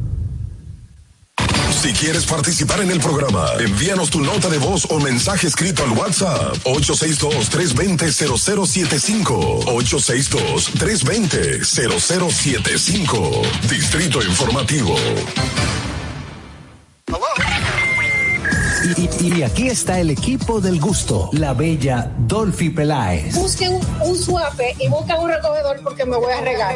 Lo acompaña ñonguito. usted se sacrifique tanto en su oficina hasta las 8 de la noche. El importado Harold Díaz. Lo mío es de hilo de Yedella. La más reciente adquisición, el actor más cotizado, más no el mejor pagado, Oscar Carrasquillo. Y el hombre que gana menos que su mujer tiene que se sienta negro en la cama, en la intimidad. Juan Carlos Pichardo. Señores, esto es el gusto de las 12. Sintonice a partir de las 12 del mediodía por La Roca 91.7. Si quieres más diversión, no busques, no hay más. Te acompañan de lunes a viernes, de 12 a 2 de la tarde por La Roca 91.7 FM. E- e- El gusto de las 12. ¿Viste qué rápido? Ya regresamos a tu Distrito Informativo. La hora estilar ha llegado. Por eso te traemos la entrevista del día en tu distrito informativo. Señores, qué bueno que continúan con nosotros. Hoy es viernes y es un muy buen día de hablar de belleza, hablar de nutrición y para esto pues tenemos a nuestra invitada, la doctora Montserrat Peña. Ella es especialista en nutrición clínica y medicina estética. Eh, hay gente que sataniza el Botox, pero ese ha sido mi mejor amigo por casi 20 años. Muy buenos días, gracias Buenos por días. estar con nosotros y compartir este espacio, levantarte tem- tempranito para llevarle estos tips de belleza y de nutrición a nuestro nuestra audiencia. Bueno, muchísimas gracias por invitarme. Bienvenida, doctora. ¿Por qué satanizan el Botox, como dijo Dolphy ahora mismo? ¿Por Bueno, el? Botox es una toxina, es algo tóxico y si nosotros no lo usamos de la manera adecuada, eh, eligiendo el paciente, la dosis que se va a utilizar, podemos hacer daño, podemos causar lo que son eh, cambios en la expresión facial, que obviamente se ven como algo no natural. También podemos ocasionar daños permanentes en lo que es la contracción muscular y esa persona perder lo que es su expresión, o sea que hay que utilizarlo con cautela. Entonces se puede utilizar, eh, eh, antes estaba controlado, o sea, cualquier persona podía utilizar el Botox y ponérselo a otro. No, anteriormente cuando surgió eh, este boom por la toxina botulínica, lo utilizaban los neurocirujanos, los neurólogos y los oftalmólogos para tratar enfermedades de los párpados. Eh, la blefaroplastía, o sea, cuando se hacía el párpado caía, había una contracción involuntaria que se llaman blefaroespasmos de los ojos, de los párpados, y luego utilizándolo para este fin se dieron cuenta que las líneas de expresión se mejoraban, relajaban. También, también ha sido bueno para la jaqueca, también ha sido bueno para el, el exceso de sudor, personas que sudan mucho en las manos, eh, en las axilas. Exactamente, eso se ¿Qué llama hipersudoración y obviamente en este sentido eh, se utiliza porque hay un tipo de neuromodulador que se llama la acetilcolina que hace una hiperexpresión en lo que es las glándulas sebáceas y produce que se contraigan de una forma más rápida, más fuerte y el sudor salga de una forma no controlada. Eso no le pasa a todo el mundo y también se utiliza en esos casos, o sea que no es solamente un uso cosmético estético, sino terapéutico. El, el Botox ha estado, bueno, hay personas que no saben para qué o en qué consiste una terapia o, o- o colocarse Botox, pero usualmente se asocia a que las personas ya tienen que tener una edad, eh, digamos, por encima de los 40, 45 años, y, y usted antes de entrar decía, son parte de los mitos que se tiene con relación al, al Botox. Explíquenos un poquito qué es, o sea, en sentido práctico, yo que no sé qué es el Botox, o sea, para que la gente lo asocie y cuál es el tiempo en que se recomienda a la persona comenzar a ponerse. Bueno, mira, el Botox es una marca. La Es- toxina botulínica es el compuesto. Ah, ok, Por eso yo siempre vamos. hablo de toxina. Eh, y le estamos haciendo alusión a la marca, que es bastante buena. Fue la primera molécula utilizada. Eh, la toxina botulínica, como lo dice su nombre, vamos a asociarlo con algo parecido a lo que es una vacuna, solo que esta va a producir una relajación de los músculos donde se coloque, evitando que cuando tengamos expresiones faciales la contracción sea fuerte, las se formen líneas de expresión que son normales por este tipo de contracción y que ya luego de ser eh, eh, arrugas que son eh, de movimiento se vuelvan estáticas, o sea que estén permanentes. Y ahí necesitaríamos utilizar otros procedimientos para poder quitarlas. Con respecto a la edad, según la medicina estética se estipula que a partir de los 25 años es que debería comenzar a utilizarse. Obviamente ya se utiliza en algunas personas más jóvenes no para el fin de prevenir la aparición de arrugas, sino para tratar otras condiciones como el acné, la rosácea y últimamente se está utilizando en cirugía plástica para mejorar lo que es la cicatrización en, en aquellas personas que tienen tendencia a formar queloides. En, Mira en el caso del acné, o sea, yo conozco personas que tienen problemas serios de, de acné, o sea, que esta es una, un- una respuesta, o sea, es una solución para su... Sí, porque como dije con respecto a lo de las glándulas sudoríparas, eh, se utiliza la toxina botulínica muy diluida, se hace un proceso de inyección de mesoterapia o de micropunción, eso lo podemos ver con un procedimiento que son unas agujitas de oro, que no voy a decir la marca del equipo tampoco, y entonces nosotros hacemos que no haya una, un proceso inflamatorio en esta zona y que las, las glándulas sebáceas no se contraigan produciendo tanto sebo y esas personas con tendencia acnéica disminuyen lo que es la grasa, que se le hagan infecciones por la proliferación de lo que son las bacterias que ya están en su piel y disminuimos la apariencia de lo que es el acné. Entonces, eh, obviamente la utilización de eh, la toxina eh, sirve para diversas eh, diversos tratamientos, no solamente para el tema estético, pero lamentablemente se ha mm, comercializado más el tema estético y esto también ha, ha traído una mala popularidad en muchos grupos. Exacto. usted hablaba al principio del manejo de esta toxina. ¿Ha traído a grandes rasgos problemas que se hayan mantenido con el tiempo en una persona por la utilización excesiva del Eh, bueno, la toxina botulínica va a generar anticuerpos cuando nosotros la inyectamos en los pacientes, porque como dije anteriormente, es como si fuera una vacuna. Esta tiene un periodo de no de más de seis meses en las personas. Hay, hay toxinas, dependiendo de su origen, que van a durar menos. Y la importancia es de dónde viene la toxina, porque las toxinas, algunas están producidas de formas diferentes, dependiendo del laboratorio, se mezclan con otras sustancias y en realidad el efecto que podamos tener negativo en ella va va a depender mucho del proceso de fabricación de esa toxina y de su origen. Oh, entonces tiene que ser la persona que me lo aplique, que sepa qué me está aplicando. Exactamente. Entonces, por eso es muy importante saber de dónde viene nuestro producto, si está avalado por instituciones internacionales, principalmente por la FDA para su uso, para nosotros estar tranquilos de que no vamos a tener efectos secundarios no deseados en los pacientes. Obviamente, la dosis es muy importante porque cuando nosotros aplicamos dosis muy altas, vamos a producir una estática total de lo que es la contracción muscular del músculo donde se coloca. Eh, la gente piensa, mírale la boca, tiene esa está llena de, botox. El botox ha sido relacionado a, procedimientos faciales que se han hecho personas que han, que han quedado exageradas. Sin embargo, no entiendo que pongan nada grande. No. Eh, ¿Cuáles cuáles son los en realidad dónde se puede poner el botox y cuáles son eh, los efectos. Siempre va a ser paralización, pero nunca va a hinchar nada. No, exactamente, no va a haber un proceso inflamatorio. Eh, ese tipo de caras que vemos así es porque usamos ácidos hialurónicos que no son reabsorbibles. Mm. Obviamente el cuerpo lo encapsula y vamos a tener una desformación de lo que es el rostro. Yo pensé que eso era. Mucha gente piensa que la mayoría de las personas, bueno, sí. Pero la persona que se está aplicando eso, ¿cree que se aplica Botox? O sea, ¿se aplica esa toxina o sabe que se está aplicando otra cosa más que le va a poner la situación es que eh, en nuestro país ahora es que se está regulando lo que es la medicina estética y se le está dando la importancia que debe llevar, pero anteriormente aquellas personas que no eran médicos, eran cosmiatras, eh, tomaban un curso, eh, ya entendían que podían inyectar y entonces por eso teníamos las complicaciones. El no conocimiento de la anatomía donde estamos poniendo un producto y el efecto que este va a tener y dónde trabaja es lo que nos va a traer las complicaciones. Es importante, señor ir donde un profesional cuando se va a tratar con el Botox. No es que te va a poner la boca grande, eso no existe, eso es otro producto. Eh, eh, eh, no, no. El Botox, el Botox paraliza. Yo entiendo que es una forma de prevenir la, la apariencia de las, de las arrugas permanentes.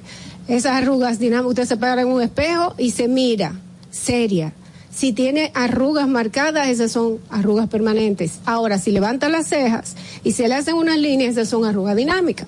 Exactamente. Entonces, estas dinámicas no se convierten en permanentes. Exacto. ¿Qué usted le puede decir al público para el buen uso del, del Botox y cuándo debería de ir a, donde una cosmiatra para que entonces pueda evaluarla a ver si se lo debe aplicar? Bueno, lo primero es, ya tú dijiste lo más importante, ver si tenemos esa pronunciación en lo que son las arrugas que son dinámicas, porque hay personas que hacen la expresión y no le vemos nada. Es un paciente que no necesita todavía utilizar de forma preventiva la toxina botulínica. Ya cuando tenemos arrugas que son tanto estáticas como dinámicas, vamos a utilizar diferentes productos para tratarla, pero desde el momento que hay la aparición de arrugas pronunciadas de forma dinámica, se debe utilizar la toxina botulínica. Obviamente no asistir donde un cosmiatra, porque el cosmiatra es una persona que hace una licenciatura para tratamientos que generalmente son no invasivos. Ya la medicina estética, la toxina botulínica debe ser aplicado por un médico, puede ser tanto estético eh, como cirujano plástico o, o cualquier médico que tenga el aval para realizar este tipo de procedimientos, ya que conoce la anatomía y cómo va a funcionar este producto. En un año, ¿cuántas veces una persona se lo puede colocar? Bueno, yo me lo coloco anual. Obviamente he aprendido a, a no hacer tantas gesticulaciones, pero lo que manda es cada seis meses. Okay. Eso es lo que hago yo. bueno, señores, vamos a agradecer a la doctora Monserrat Peña. Ella estuvo con nosotros hablándonos un poquito del voto. Esperamos que próximamente pues venga y nos dé más consejos de belleza y sobre todo también de nutrición, que es muy importante para el resultado final en realidad de lo que nosotros eh, cómo vamos a lucir, porque nosotros somos lo que comemos. Eh, muchísimas gracias, doctora, por acompañarnos, donde la gente puede eh, comunicarse con usted. Bueno, yo trabajo en Nutriestética, el teléfono es 809-683-1553 y pueden buscarme en el Instagram DRA Montserrat Pena. Bueno, ya lo saben, búsquenlo ahí, vamos a mantenernos lindos y sobre todo bien alimentados. Muchísimas gracias, doctora. Continuamos con Distrito Informativo. Una breve pausa y regresamos. Atentos, no te muevas de ahí. El breve más contenido en tu distrito informativo. Si decimos que hay un compromiso del gobierno con todos nosotros los productores y hay tecnología, asesoría, entonces, presidente, yo quiero decirle que hoy no necesitamos, si después de ustedes darnos asesoría, tecnología, apoyo, hoy yo no vengo a decir qué más usted puede darle, vengo a entregarle 500 mil pesos de impuestos que acabo de pagar en este año. Gobierno de la República Dominicana. Estamos en YouTube. Disfruta de nuestro contenido. Suscríbete, dale like y comenta. Distrito Informativo. Ahí mismito donde estás. O tal vez aquí, recostado bajo una pata de coco. O en la arena tomando el sol. O dentro del agua, no muy al fondo. O simplemente caminando por la orilla. Ahí mismo, abre tu nueva cuenta móvil BH de León. 100% digital y sin costo. La creas en minutos con cero pesos desde Móvil Banking Personal. Ábrela donde quieras. Solo necesitas tu celular. Banco BH de León. Estás disfrutando de Distrito Informativo. Cuando uno ve televisión, busca entretenimiento, algo con que identificarte y que te dé un buen momento. Hay tantas cosas en el mundo, demasiados inventados, pero ¿dónde veo lo mío? Lo de los dominicanos. Y a ese mismo punto hemos venido cayendo para el mejor contenido. Baja Dominican Network. Y seguro que si lo bajas inmediato te vicias a llorar conciertos musicales, religiosos y noticias. Pero ¿acaso sabes tú que es realmente adictivo en esta comunidad su contenido exclusivo? Oye, lo mejor de ahí para que lo tengas siempre puesto es el servicio de limosina que ofrecemos yo y Ñeñe. ¿Cómo que eso es lo más duro? Estoy seguro que tú has visto. Programa los compadres con Correa y con Ñonguito. Perdóneme, muchacho, que le dañe el momento. El mejor programa de ahí, Pochi Santo y el Y reencuentro. si yo bajo la aplicación, a tú te de lo guata bien. Si tú eres dominicano, baja Dominican Network. nos aprobaron una línea de crédito de 120 millones para la pignoración de la leche UHT de producción nacional.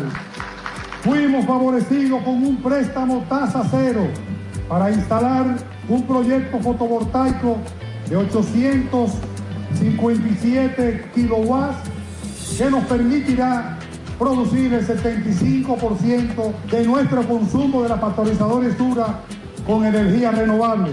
Agradecemos infinitamente que usted haya aprobado los 700 millones de pesos, de los cuales 270 millones de pesos están en el Conaleche, con el objetivo expreso de que cada ganadero pueda cultivar sus pastos, 50 tareas gratis y un novedoso programa de lo que es la inseminación artificial para mejorar las razas lecheras. Presidencia de la República Dominicana.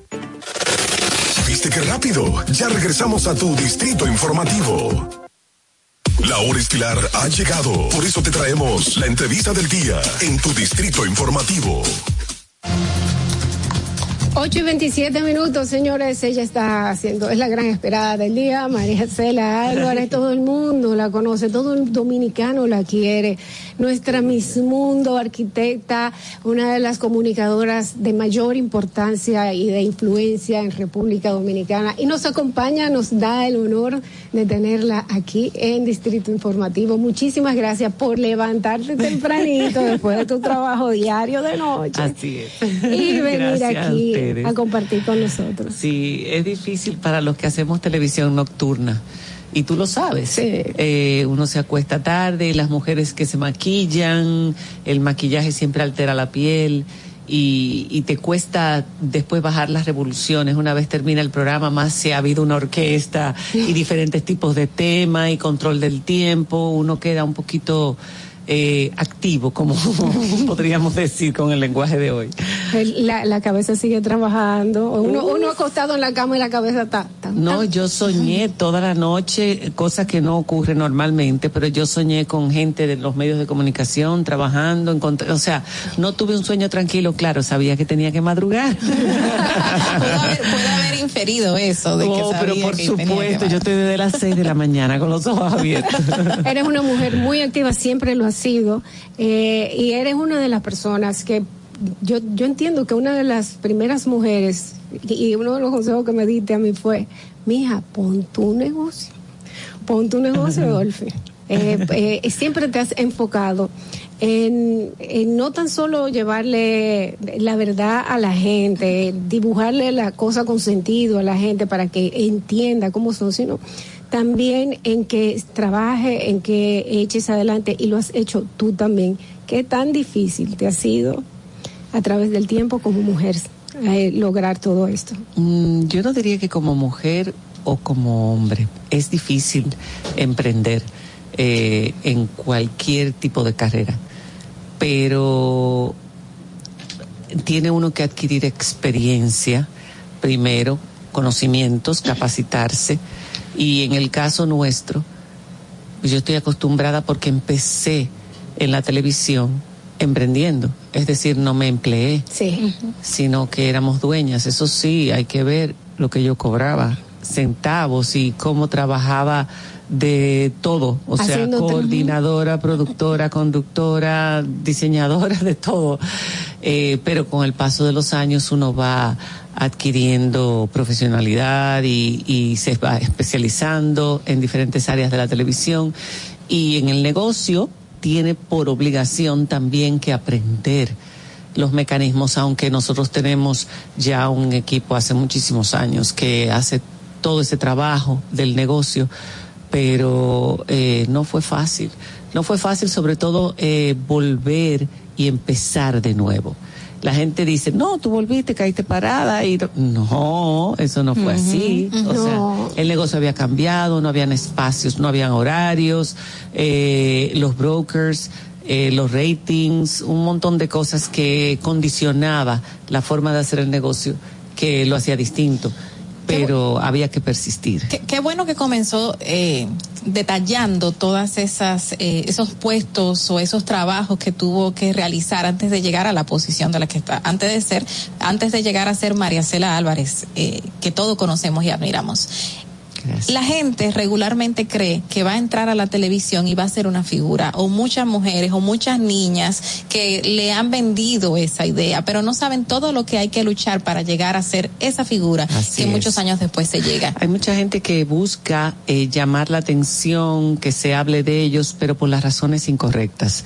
Pero para destacar, yo prefiero no. Eh, siempre preferí mejor que me conozcan por las razones correctas eh, aunque tome más tiempo. El camino correcto es más largo, pero es el más duradero, es el que te lleva a un buen puerto.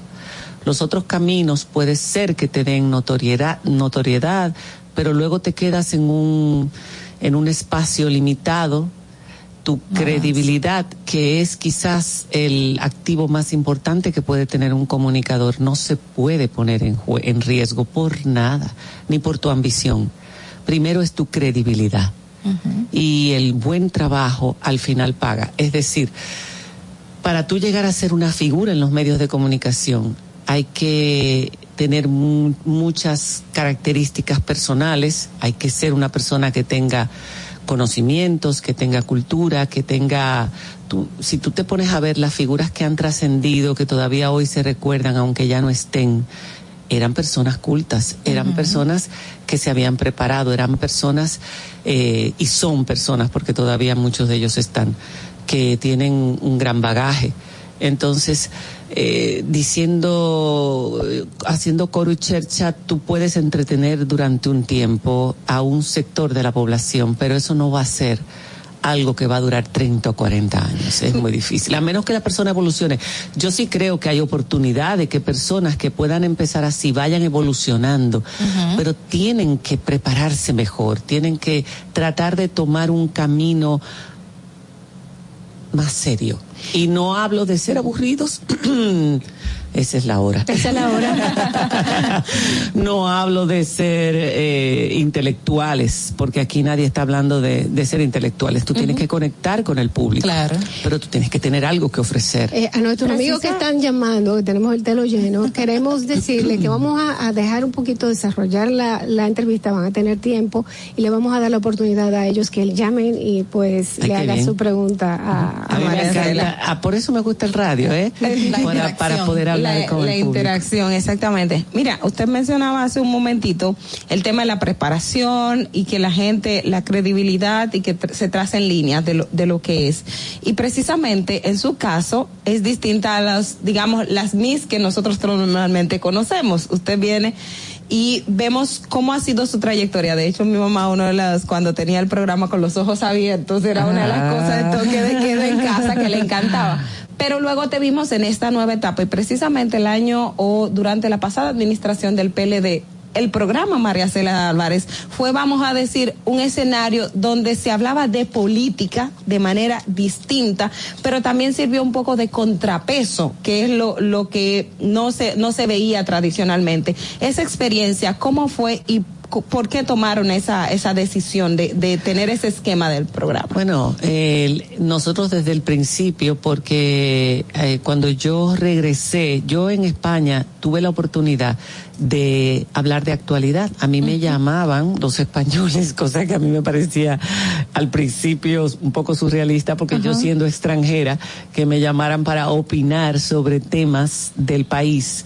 Eh, y yo tuve que empaparme completamente de la política española, de entonces yo decía, y de la vida social activa. Eh, si yo, yo decía, si yo puedo hablar en un país que no es el mío sobre los temas nacionales eh, que importan en mi país, si yo vuelvo a mi país, retomaría eso. Porque en la primera etapa, yo, como el programa era semanal, era preproducido, la gente no lo olvida. Esta noche María Cela de esa etapa fue uno de los programas más maravillosos, espectaculares, la verdad, por todo lo que hicimos, la teleserie, el concurso, pero era, había preproducción, no es como hoy en día. Entonces, pero tam- al ser grabado no tenías esa oportunidad de hablar de lo que estaba pasando, porque si salías el domingo ya quizás podía Era haber cambiado el esceno, eh, el panorama. Entonces, eh, esta vez la diferencia es no tenemos esa preproducción, pero tenemos ese contacto diario con lo que pasa, con la actualidad, con el minuto.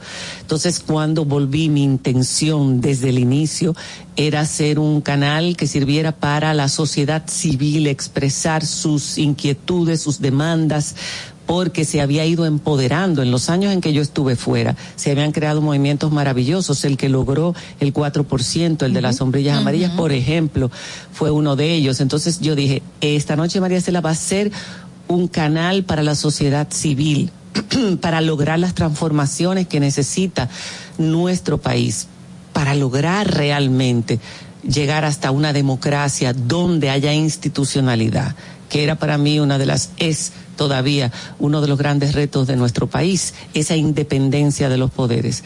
A mí siempre me ha interesado el tema político. Yo crecí dentro de una familia eh, donde mis padres, siendo profesores de la UAS eh, a tiempo completo, dedicados completamente a la docencia, a la investigación, pero también la UAS, ustedes saben, es la cuna de los movimientos Políticos. estudiantiles, eh, de del el, el pulso del pueblo, de sus inquietudes. Y ellos participaban de todo eso y de todo eso se hablaba en mi casa. Y a mí siempre me interesó. En este programa decidimos hacer un segmento llamado En la Diana, o sea, dando en la Dando en la Diana, casualmente con, Con Diana, Diana, que era mi compañera periodista, eh, donde habláramos, opináramos. No era un informativo, íbamos a opinar, a dar la información y a opinar sobre la información, que a mí eso me parece eh, muy necesario, sobre todo gente que no tiene opiniones sesgadas, aunque siempre hay algo de ti en lo que dices, de lo que crees, pero opiniones independientes. Y ¿Le generó alguna situación con de el paso del tiempo, a medida que la situación se fue poniendo color hormiga, eh, con el, el, escándalo de Odebrecht, ese segmento fue teniendo más importancia porque había más temas de los que hablar. Y luego con la pandemia se agregó el tema científico, de información, de lo que estaba pasando. Problemas, mmm, nosotros nunca hemos vivido de la política, ni de los anuncios que ponen los políticos o los gobiernos. eh, nosotros vivimos de los anuncios comerciales. Claro, los anuncios de los gobiernos se colocan en los programas que tienen uh -huh. audiencia uh -huh. o en los programas que se quieren comprar a los comunicadores eh, o que se quiere agradecer como pago por servicios prestados. Uh -huh. Nosotros no hacemos servicios, no damos servicios a políticos, político. no cobramos a nadie Pero por hacer en la nada. pasada administración hay personas que de hecho, aún no trabajando con políticos, recibieron presión por parte del, de lo, del, del, propio sistema, incluyendo queriéndole sacar comerciales eh, que no eran bueno, y presionando a los dueños de canales para eso. que a los dueños de canales, pero eh, yo gracias a Dios trabajo en un donde el dueño no se deja presionar, es difícil presionar a Domingo Bermúdez, es muy difícil. y cuando este hombre dice por ahí es, por ahí es, no nos va a llevar por otro lado. Eh, pero en el caso de nosotros sí perdimos eh, colocación gubernamental. Eh, en un momento ellos trataron de volver a hacerlo por audiencia y volvieron uh -huh. a colocarnos, pero por ejemplo yo rechacé dos colocaciones que eran sumamente importantes y que dejaban muchísimo dinero porque yo entendía que no estaba bien que yo estuviera hablando eh, de lo que estaba pasando, por ejemplo, uh -huh. con Punta Catalina, por poner uh -huh. un ejemplo, uh -huh. y que vinieran y me pusieran un anuncio de Punta Cal Catalina y que yo me beneficiara de eso. Eh, y de hecho, el gobierno tenía una colocación de la presidencia y al ver que yo no quise aceptar los anuncios de Punta Catalina aparte, pues los metieron a través de esa colocación.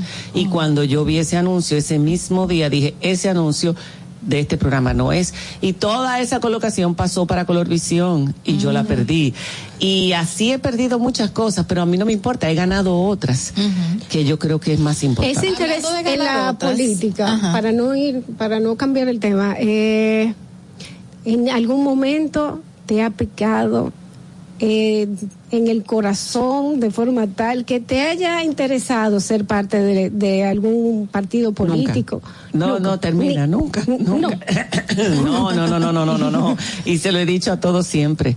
Alguna que otra vez sí me han llamado, sí, me han buscado de todos los partidos. Bueno, no, de dos. De dos partidos te han llamado y te han buscado para ofrecerte. Sí, para que colabore, para que apoye candidatos, para que acepte un, una nominación una, un oh. en una que otra cosa, sí, pero no, porque es que es lo que digo yo, a mí me gusta mi trabajo de comunicación. Es, a mí me, me, apasiona el contacto con el público, con todo tipo de público, los que creen una cosa o creen otra, los que simpatizan con unos o con otros. O sea, yo trabajo para todo el mundo, yo trabajo para el pueblo. Yo siempre digo, mi partido es el pueblo. Claro, eh, los PLDistas se sintieron muy dolidos sí. con nosotros y todos aquellos que se beneficiaban del PLD porque entendieron que nosotros jugamos un papel importante en el cambio de uh -huh. gobierno.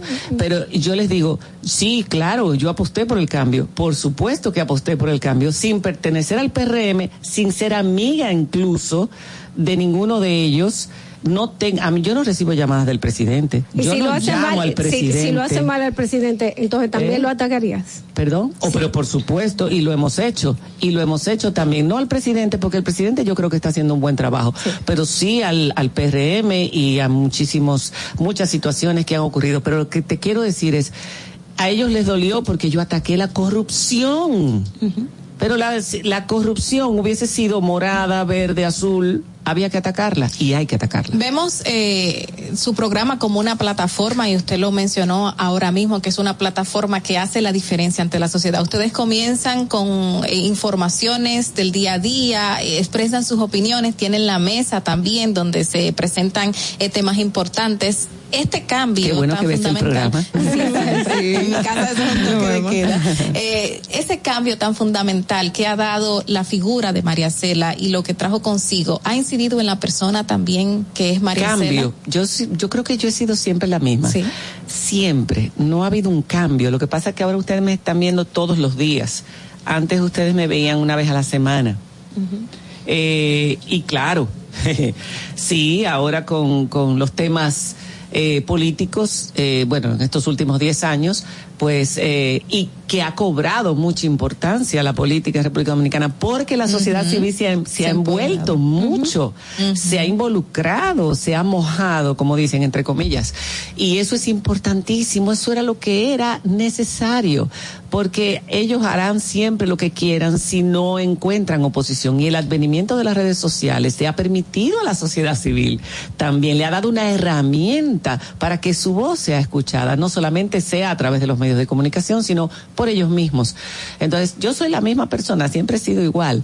Eh, yo eh, decían en, en la universidad cuando eh, me iba a inscribir y lo mismo en el colegio cuando me iba siempre se hacía en el pasado no sé si hoy en día se sigue haciendo unos te- un test de aptitud, De aptitud, sí. y a mí siempre me daba abogada número uno y después todo lo que yo quisiera hacer entonces yo abogo por el pueblo por la gente Mira, eh, precisamente, y en el mismo contexto de mi compañera Carla, los programas que están enfocados a, a informativos, a debatir temas em, políticos o sociales, están usualmente en el horario matutino, usualmente en la mañana. En la noche normalmente es la telenovela, el, el humor, etcétera, etcétera. Entonces, María Cela se adapta, o sea, com- o sea, tiene esa combinación de esos Así es. elementos para, para, para ah, dárselo al público.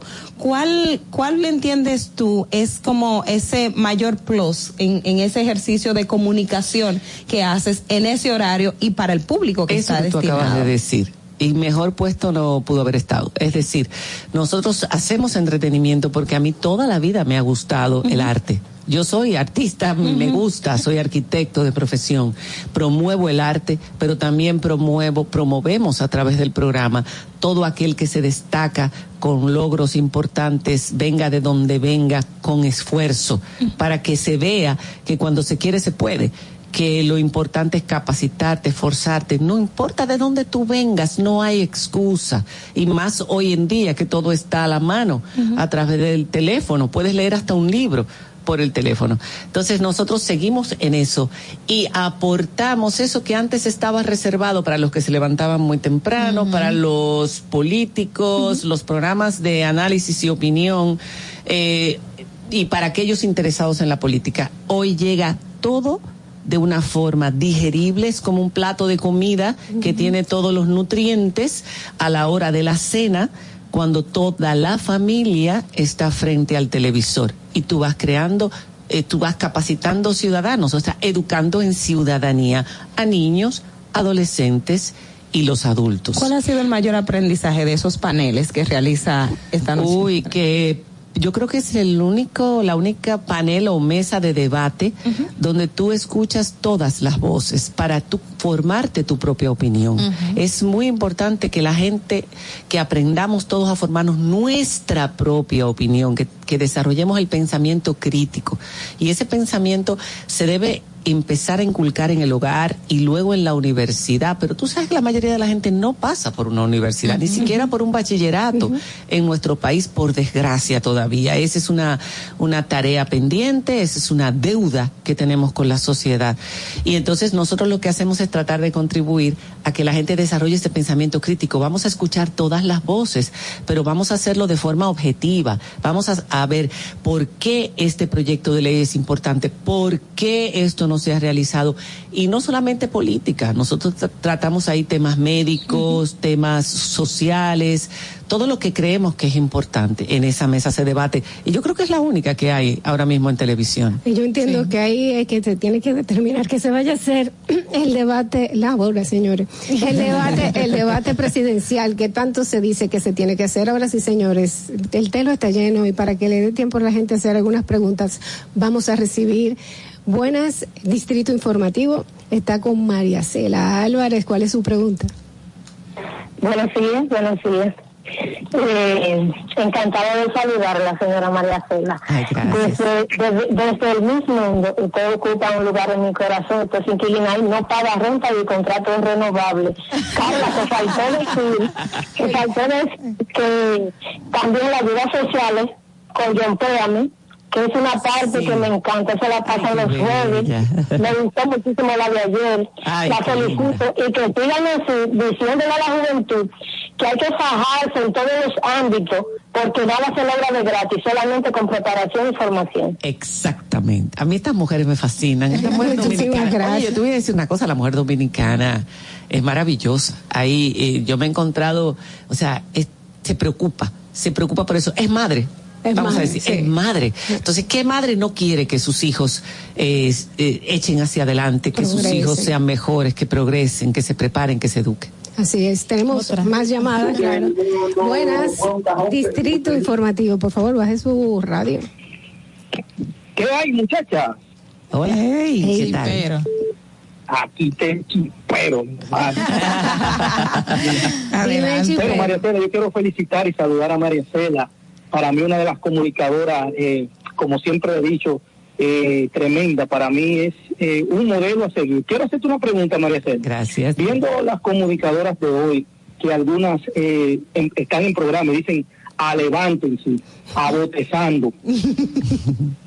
¿Cómo, ¿Cómo tú ves el futuro de la comunicación en este país? Pero no, no me hagan discriminación. Yo creo que aquí hay gente, hombres y mujeres que hablan bien, hombres y mujeres que hablan mal, hombres y mujeres que son frívolos, hombres y mujeres que son esto, aquello. O sea, no discriminemos, que esa es otra cosa que a mí me mortifica mucho. Porque cuando muchos hombres dicen, no, porque las mujeres todavía nosotras tenemos en los medios de comunicación que ganar nuestro espacio, exigir ese espacio. Sí, y en el momento que nos veamos todos como seres humanos, vamos a estar unidos y podemos ganar cualquier lucha. Señores, más llamadas. Eh, buenas, el Distrito Informativo. Buenos días. Andrés. Hola Andrés, ¿cómo está? Buenos días. Aquí está con María Cela. María Cela, quiero hacer dos preguntas. Sí. Quiero saber si es verdad que el edificio de la moneda fue el primer trabajo que usted hizo como arquitecto. Moneda no, eh, Torre Cristal, en la avenida Tiradentes. Ah, ¿Cuál es el de la ah, moneda? el, que está en la Lope de Vega. En la Lope de Vega. Ah, ese eh, que lo dejaron acabar, por cierto. Ah, ya no. El de Torre Cristal, donde estaba antes Codetel, después estaba. Ahora está de Sur. Okay. Y lo otro que le quería decir, que ustedes se consiguen mucho enemigo gratuito, no sé por qué. No entendí. Yo, porque yo, Que yo me consigo yo, ah, yo, pues que, yo no quería saber de usted. Que no queda ah, ¿Cómo? Sí, no por todo lo que oía, que usted es una persona odiosa. Sí, ah, eso fue una campaña. Un sinnúmero de cosas. Ay, eso fue una campaña. Pero usted sabe que, cuando uno tiene la mente pequeña, cuando muchacho, uno cree todo lo que oye. Exacto. Y después yo me puse a analizar que la cosa no era como la gente decía. Eso, es que. Y ahora, de tenerle mala voluntad, porque la que le tenía, de verdad. Ay, qué bello. Pero mira, es verdad, hubo una campaña muy fuerte cuando yo volví. Okay. Gracias. Él tiene toda la razón. Hubo una campaña muy fuerte cuando yo volví que me trataba de pintar en algunos programas porque yo no yo sé de dónde vino y sé quiénes la protagonizaron y sé cuál era la, intención, pero no lo voy a decir, ya eso pasó. Eh, pero fue muy fuerte para mí porque cuando yo me fui, yo no tenía esa imagen, tenía una imagen bien. Entonces, ¿qué hice yo en siete años que no estoy aquí en este país? ¿Qué puedo yo haber hecho aquí? Pero se fue creando en ese tiempo que yo estuve fuera, mm. por era como matar esa imagen, bajar esa imagen que yo había dejado, nítida, pulcra, sin ningún problema, todo lo contrario. Y cuando volví se incrementó pero no valió, o sea, porque realmente con el tiempo se demuestran las cosas sí, porque está evidenciado. Exacto, pero muchos jóvenes se la creyeron, muchos, muchos jóvenes se la creyeron. Eh, y yo decía, pero ¿de dónde viene esto? ¿Pero por qué dicen esto? ¿Por qué? Y claro, después yo, y aún fuera, a mí me mandaban las cosas que se decían. Mira, fulana lo que dijo en el programa de radio, mira, Mengano, mira esto, mira aquello, porque la gente aquí siempre está atenta. Y yo decía, pero ¿por qué? ¿Por qué? ¿Cuál, ¿Cuál piensa que es el mayor reto que tenemos nosotros aquí en los medios de comunicación en República Dominicana? Seguir contribuyendo con la educación de nuestro pueblo y trabajar eso dentro de los medios de comunicación. Es decir, yo a veces escucho programas que digo, Dios mío, no puede ser. Y tienen tanta influencia y creen que son tan, o sea, no es cuestión, de verdad, tenemos que ser humildes. Para hablar con nuestro pueblo hay que ser humilde. Tú puedes tener todos los conocimientos o tú puedes ser una persona eh, culta o tú puedes estar muy bien informado, pero tenemos que ser humildes para poder conectar con la gente. La gente, el dominicano es gente sencilla, es gente buena, es gente que, que, que no tiene, perdón, de verdad, por mi forma de ver las cosas, no tiene esa malicia que quieren pintarnos. Sí hay mucha gente ya hoy día, por desgracia, muchos jóvenes que están muy contaminados, muy corrompidos, están muy dañados, pero no es culpa de ellos tampoco. Hay que ver, hay que ver de dónde vienen. Ya claro, cuando se hacen adultos es otra cosa, pero hay que ver de dónde vienen, cómo ha sido su infancia. Pero nosotros tenemos que tenemos una responsabilidad demasiado grande. Ese micrófono nos da a nosotros una un poder que si no lo manejamos con responsabilidad, vamos a ser culpables de que, aunque digan que no, sí influyen sí influye en los medios de comunicación y sobre todo las figuras, de que mucha gente eche hacia atrás, de que mucha gente no aspire a más, de que mucha gente discrimine, de que se mantengan eh, eh, discriminaciones, eh, vejaciones, abusos, porque es que uno no se da cuenta que con una frase uno puede hacer muchísimo daño. Entonces, si, tenemos este privilegio que es sagrado, es sagrado, este micrófono es sagrado. Cuando yo me paro aquí, yo tengo que saber a quién es que yo voy a entrevistar, qué es lo que yo voy a decir, cómo yo voy a orientar mi comentario. Yo tengo que educarme sobre el tema. Yo no puedo decir disparates disparates que confundan más, que, con, que contribuyan con la ignorancia. Al contrario, yo tengo que ser un espejo y además de un reflejo. Decía Jackie siempre eso, y esa frase a mí me encantaba. Sí somos un reflejo, pues somos dominicanos todos. Es la misma idiosincrasia, es nuestra forma de sentir, de ver las cosas, es nuestra cultura, pero también tenemos que ser un espejo aspiracional. Ese es, eh, cuando yo veo un programa, cuando yo veo algo, yo quiero aprender algo, yo quiero ser como esa persona, yo quiero ser mejor y eso es lo que tenemos que ser, la posibilidad de, de crecer para la gente, de que vean un espejo donde ellos se vean mejores y donde vean otros ejemplos como ellos que se han superado. Es muy importante eh, el tema este educativo en República Dominicana y eso para mí es el gran reto que tenemos nosotros ahora. Bueno, eh, señores, el tiempo se va volando cuando tenemos a María Cela Álvarez. La verdad es que... A esta hora de la mañana estoy hablando con demasiada pasión y vehemencia. Yo debería ser más, eh, más tranquilita esta hora. No, no, no. Eh, eso no te lo va a quitar nadie a ninguna hora del que Yo soy apasionada y quiero morir siendo apasionada. Qué bueno. Ah, eso es bueno porque eso quiere decir que estás viviendo... que estoy viva. Estás está viviendo plenitud. Y, nos, y nos, contagias, nos contagias a nosotros que la verdad se nos fue el tiempo eh, pero agradecemos que te hayas levantado temprano. Sabemos cuál fue el sacrificio que tuviste que hacer para acompañarnos. Yo estaba preocupada, porque yo pensaba que no habían puesto las calles todavía cuando yo.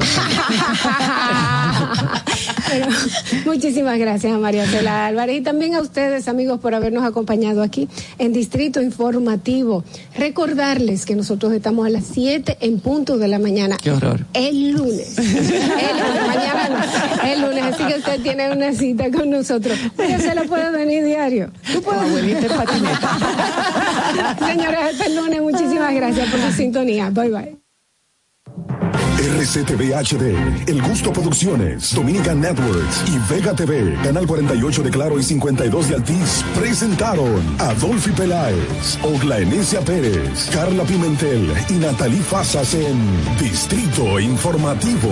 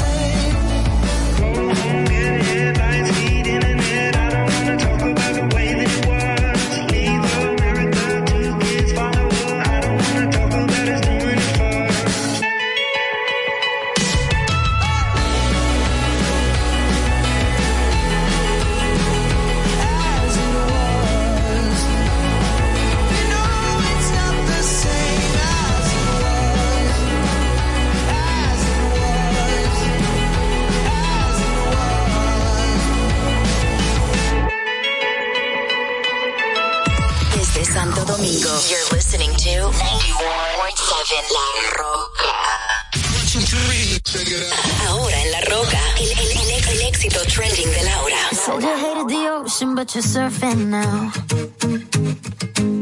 I said I love you for life, but I just sold our house.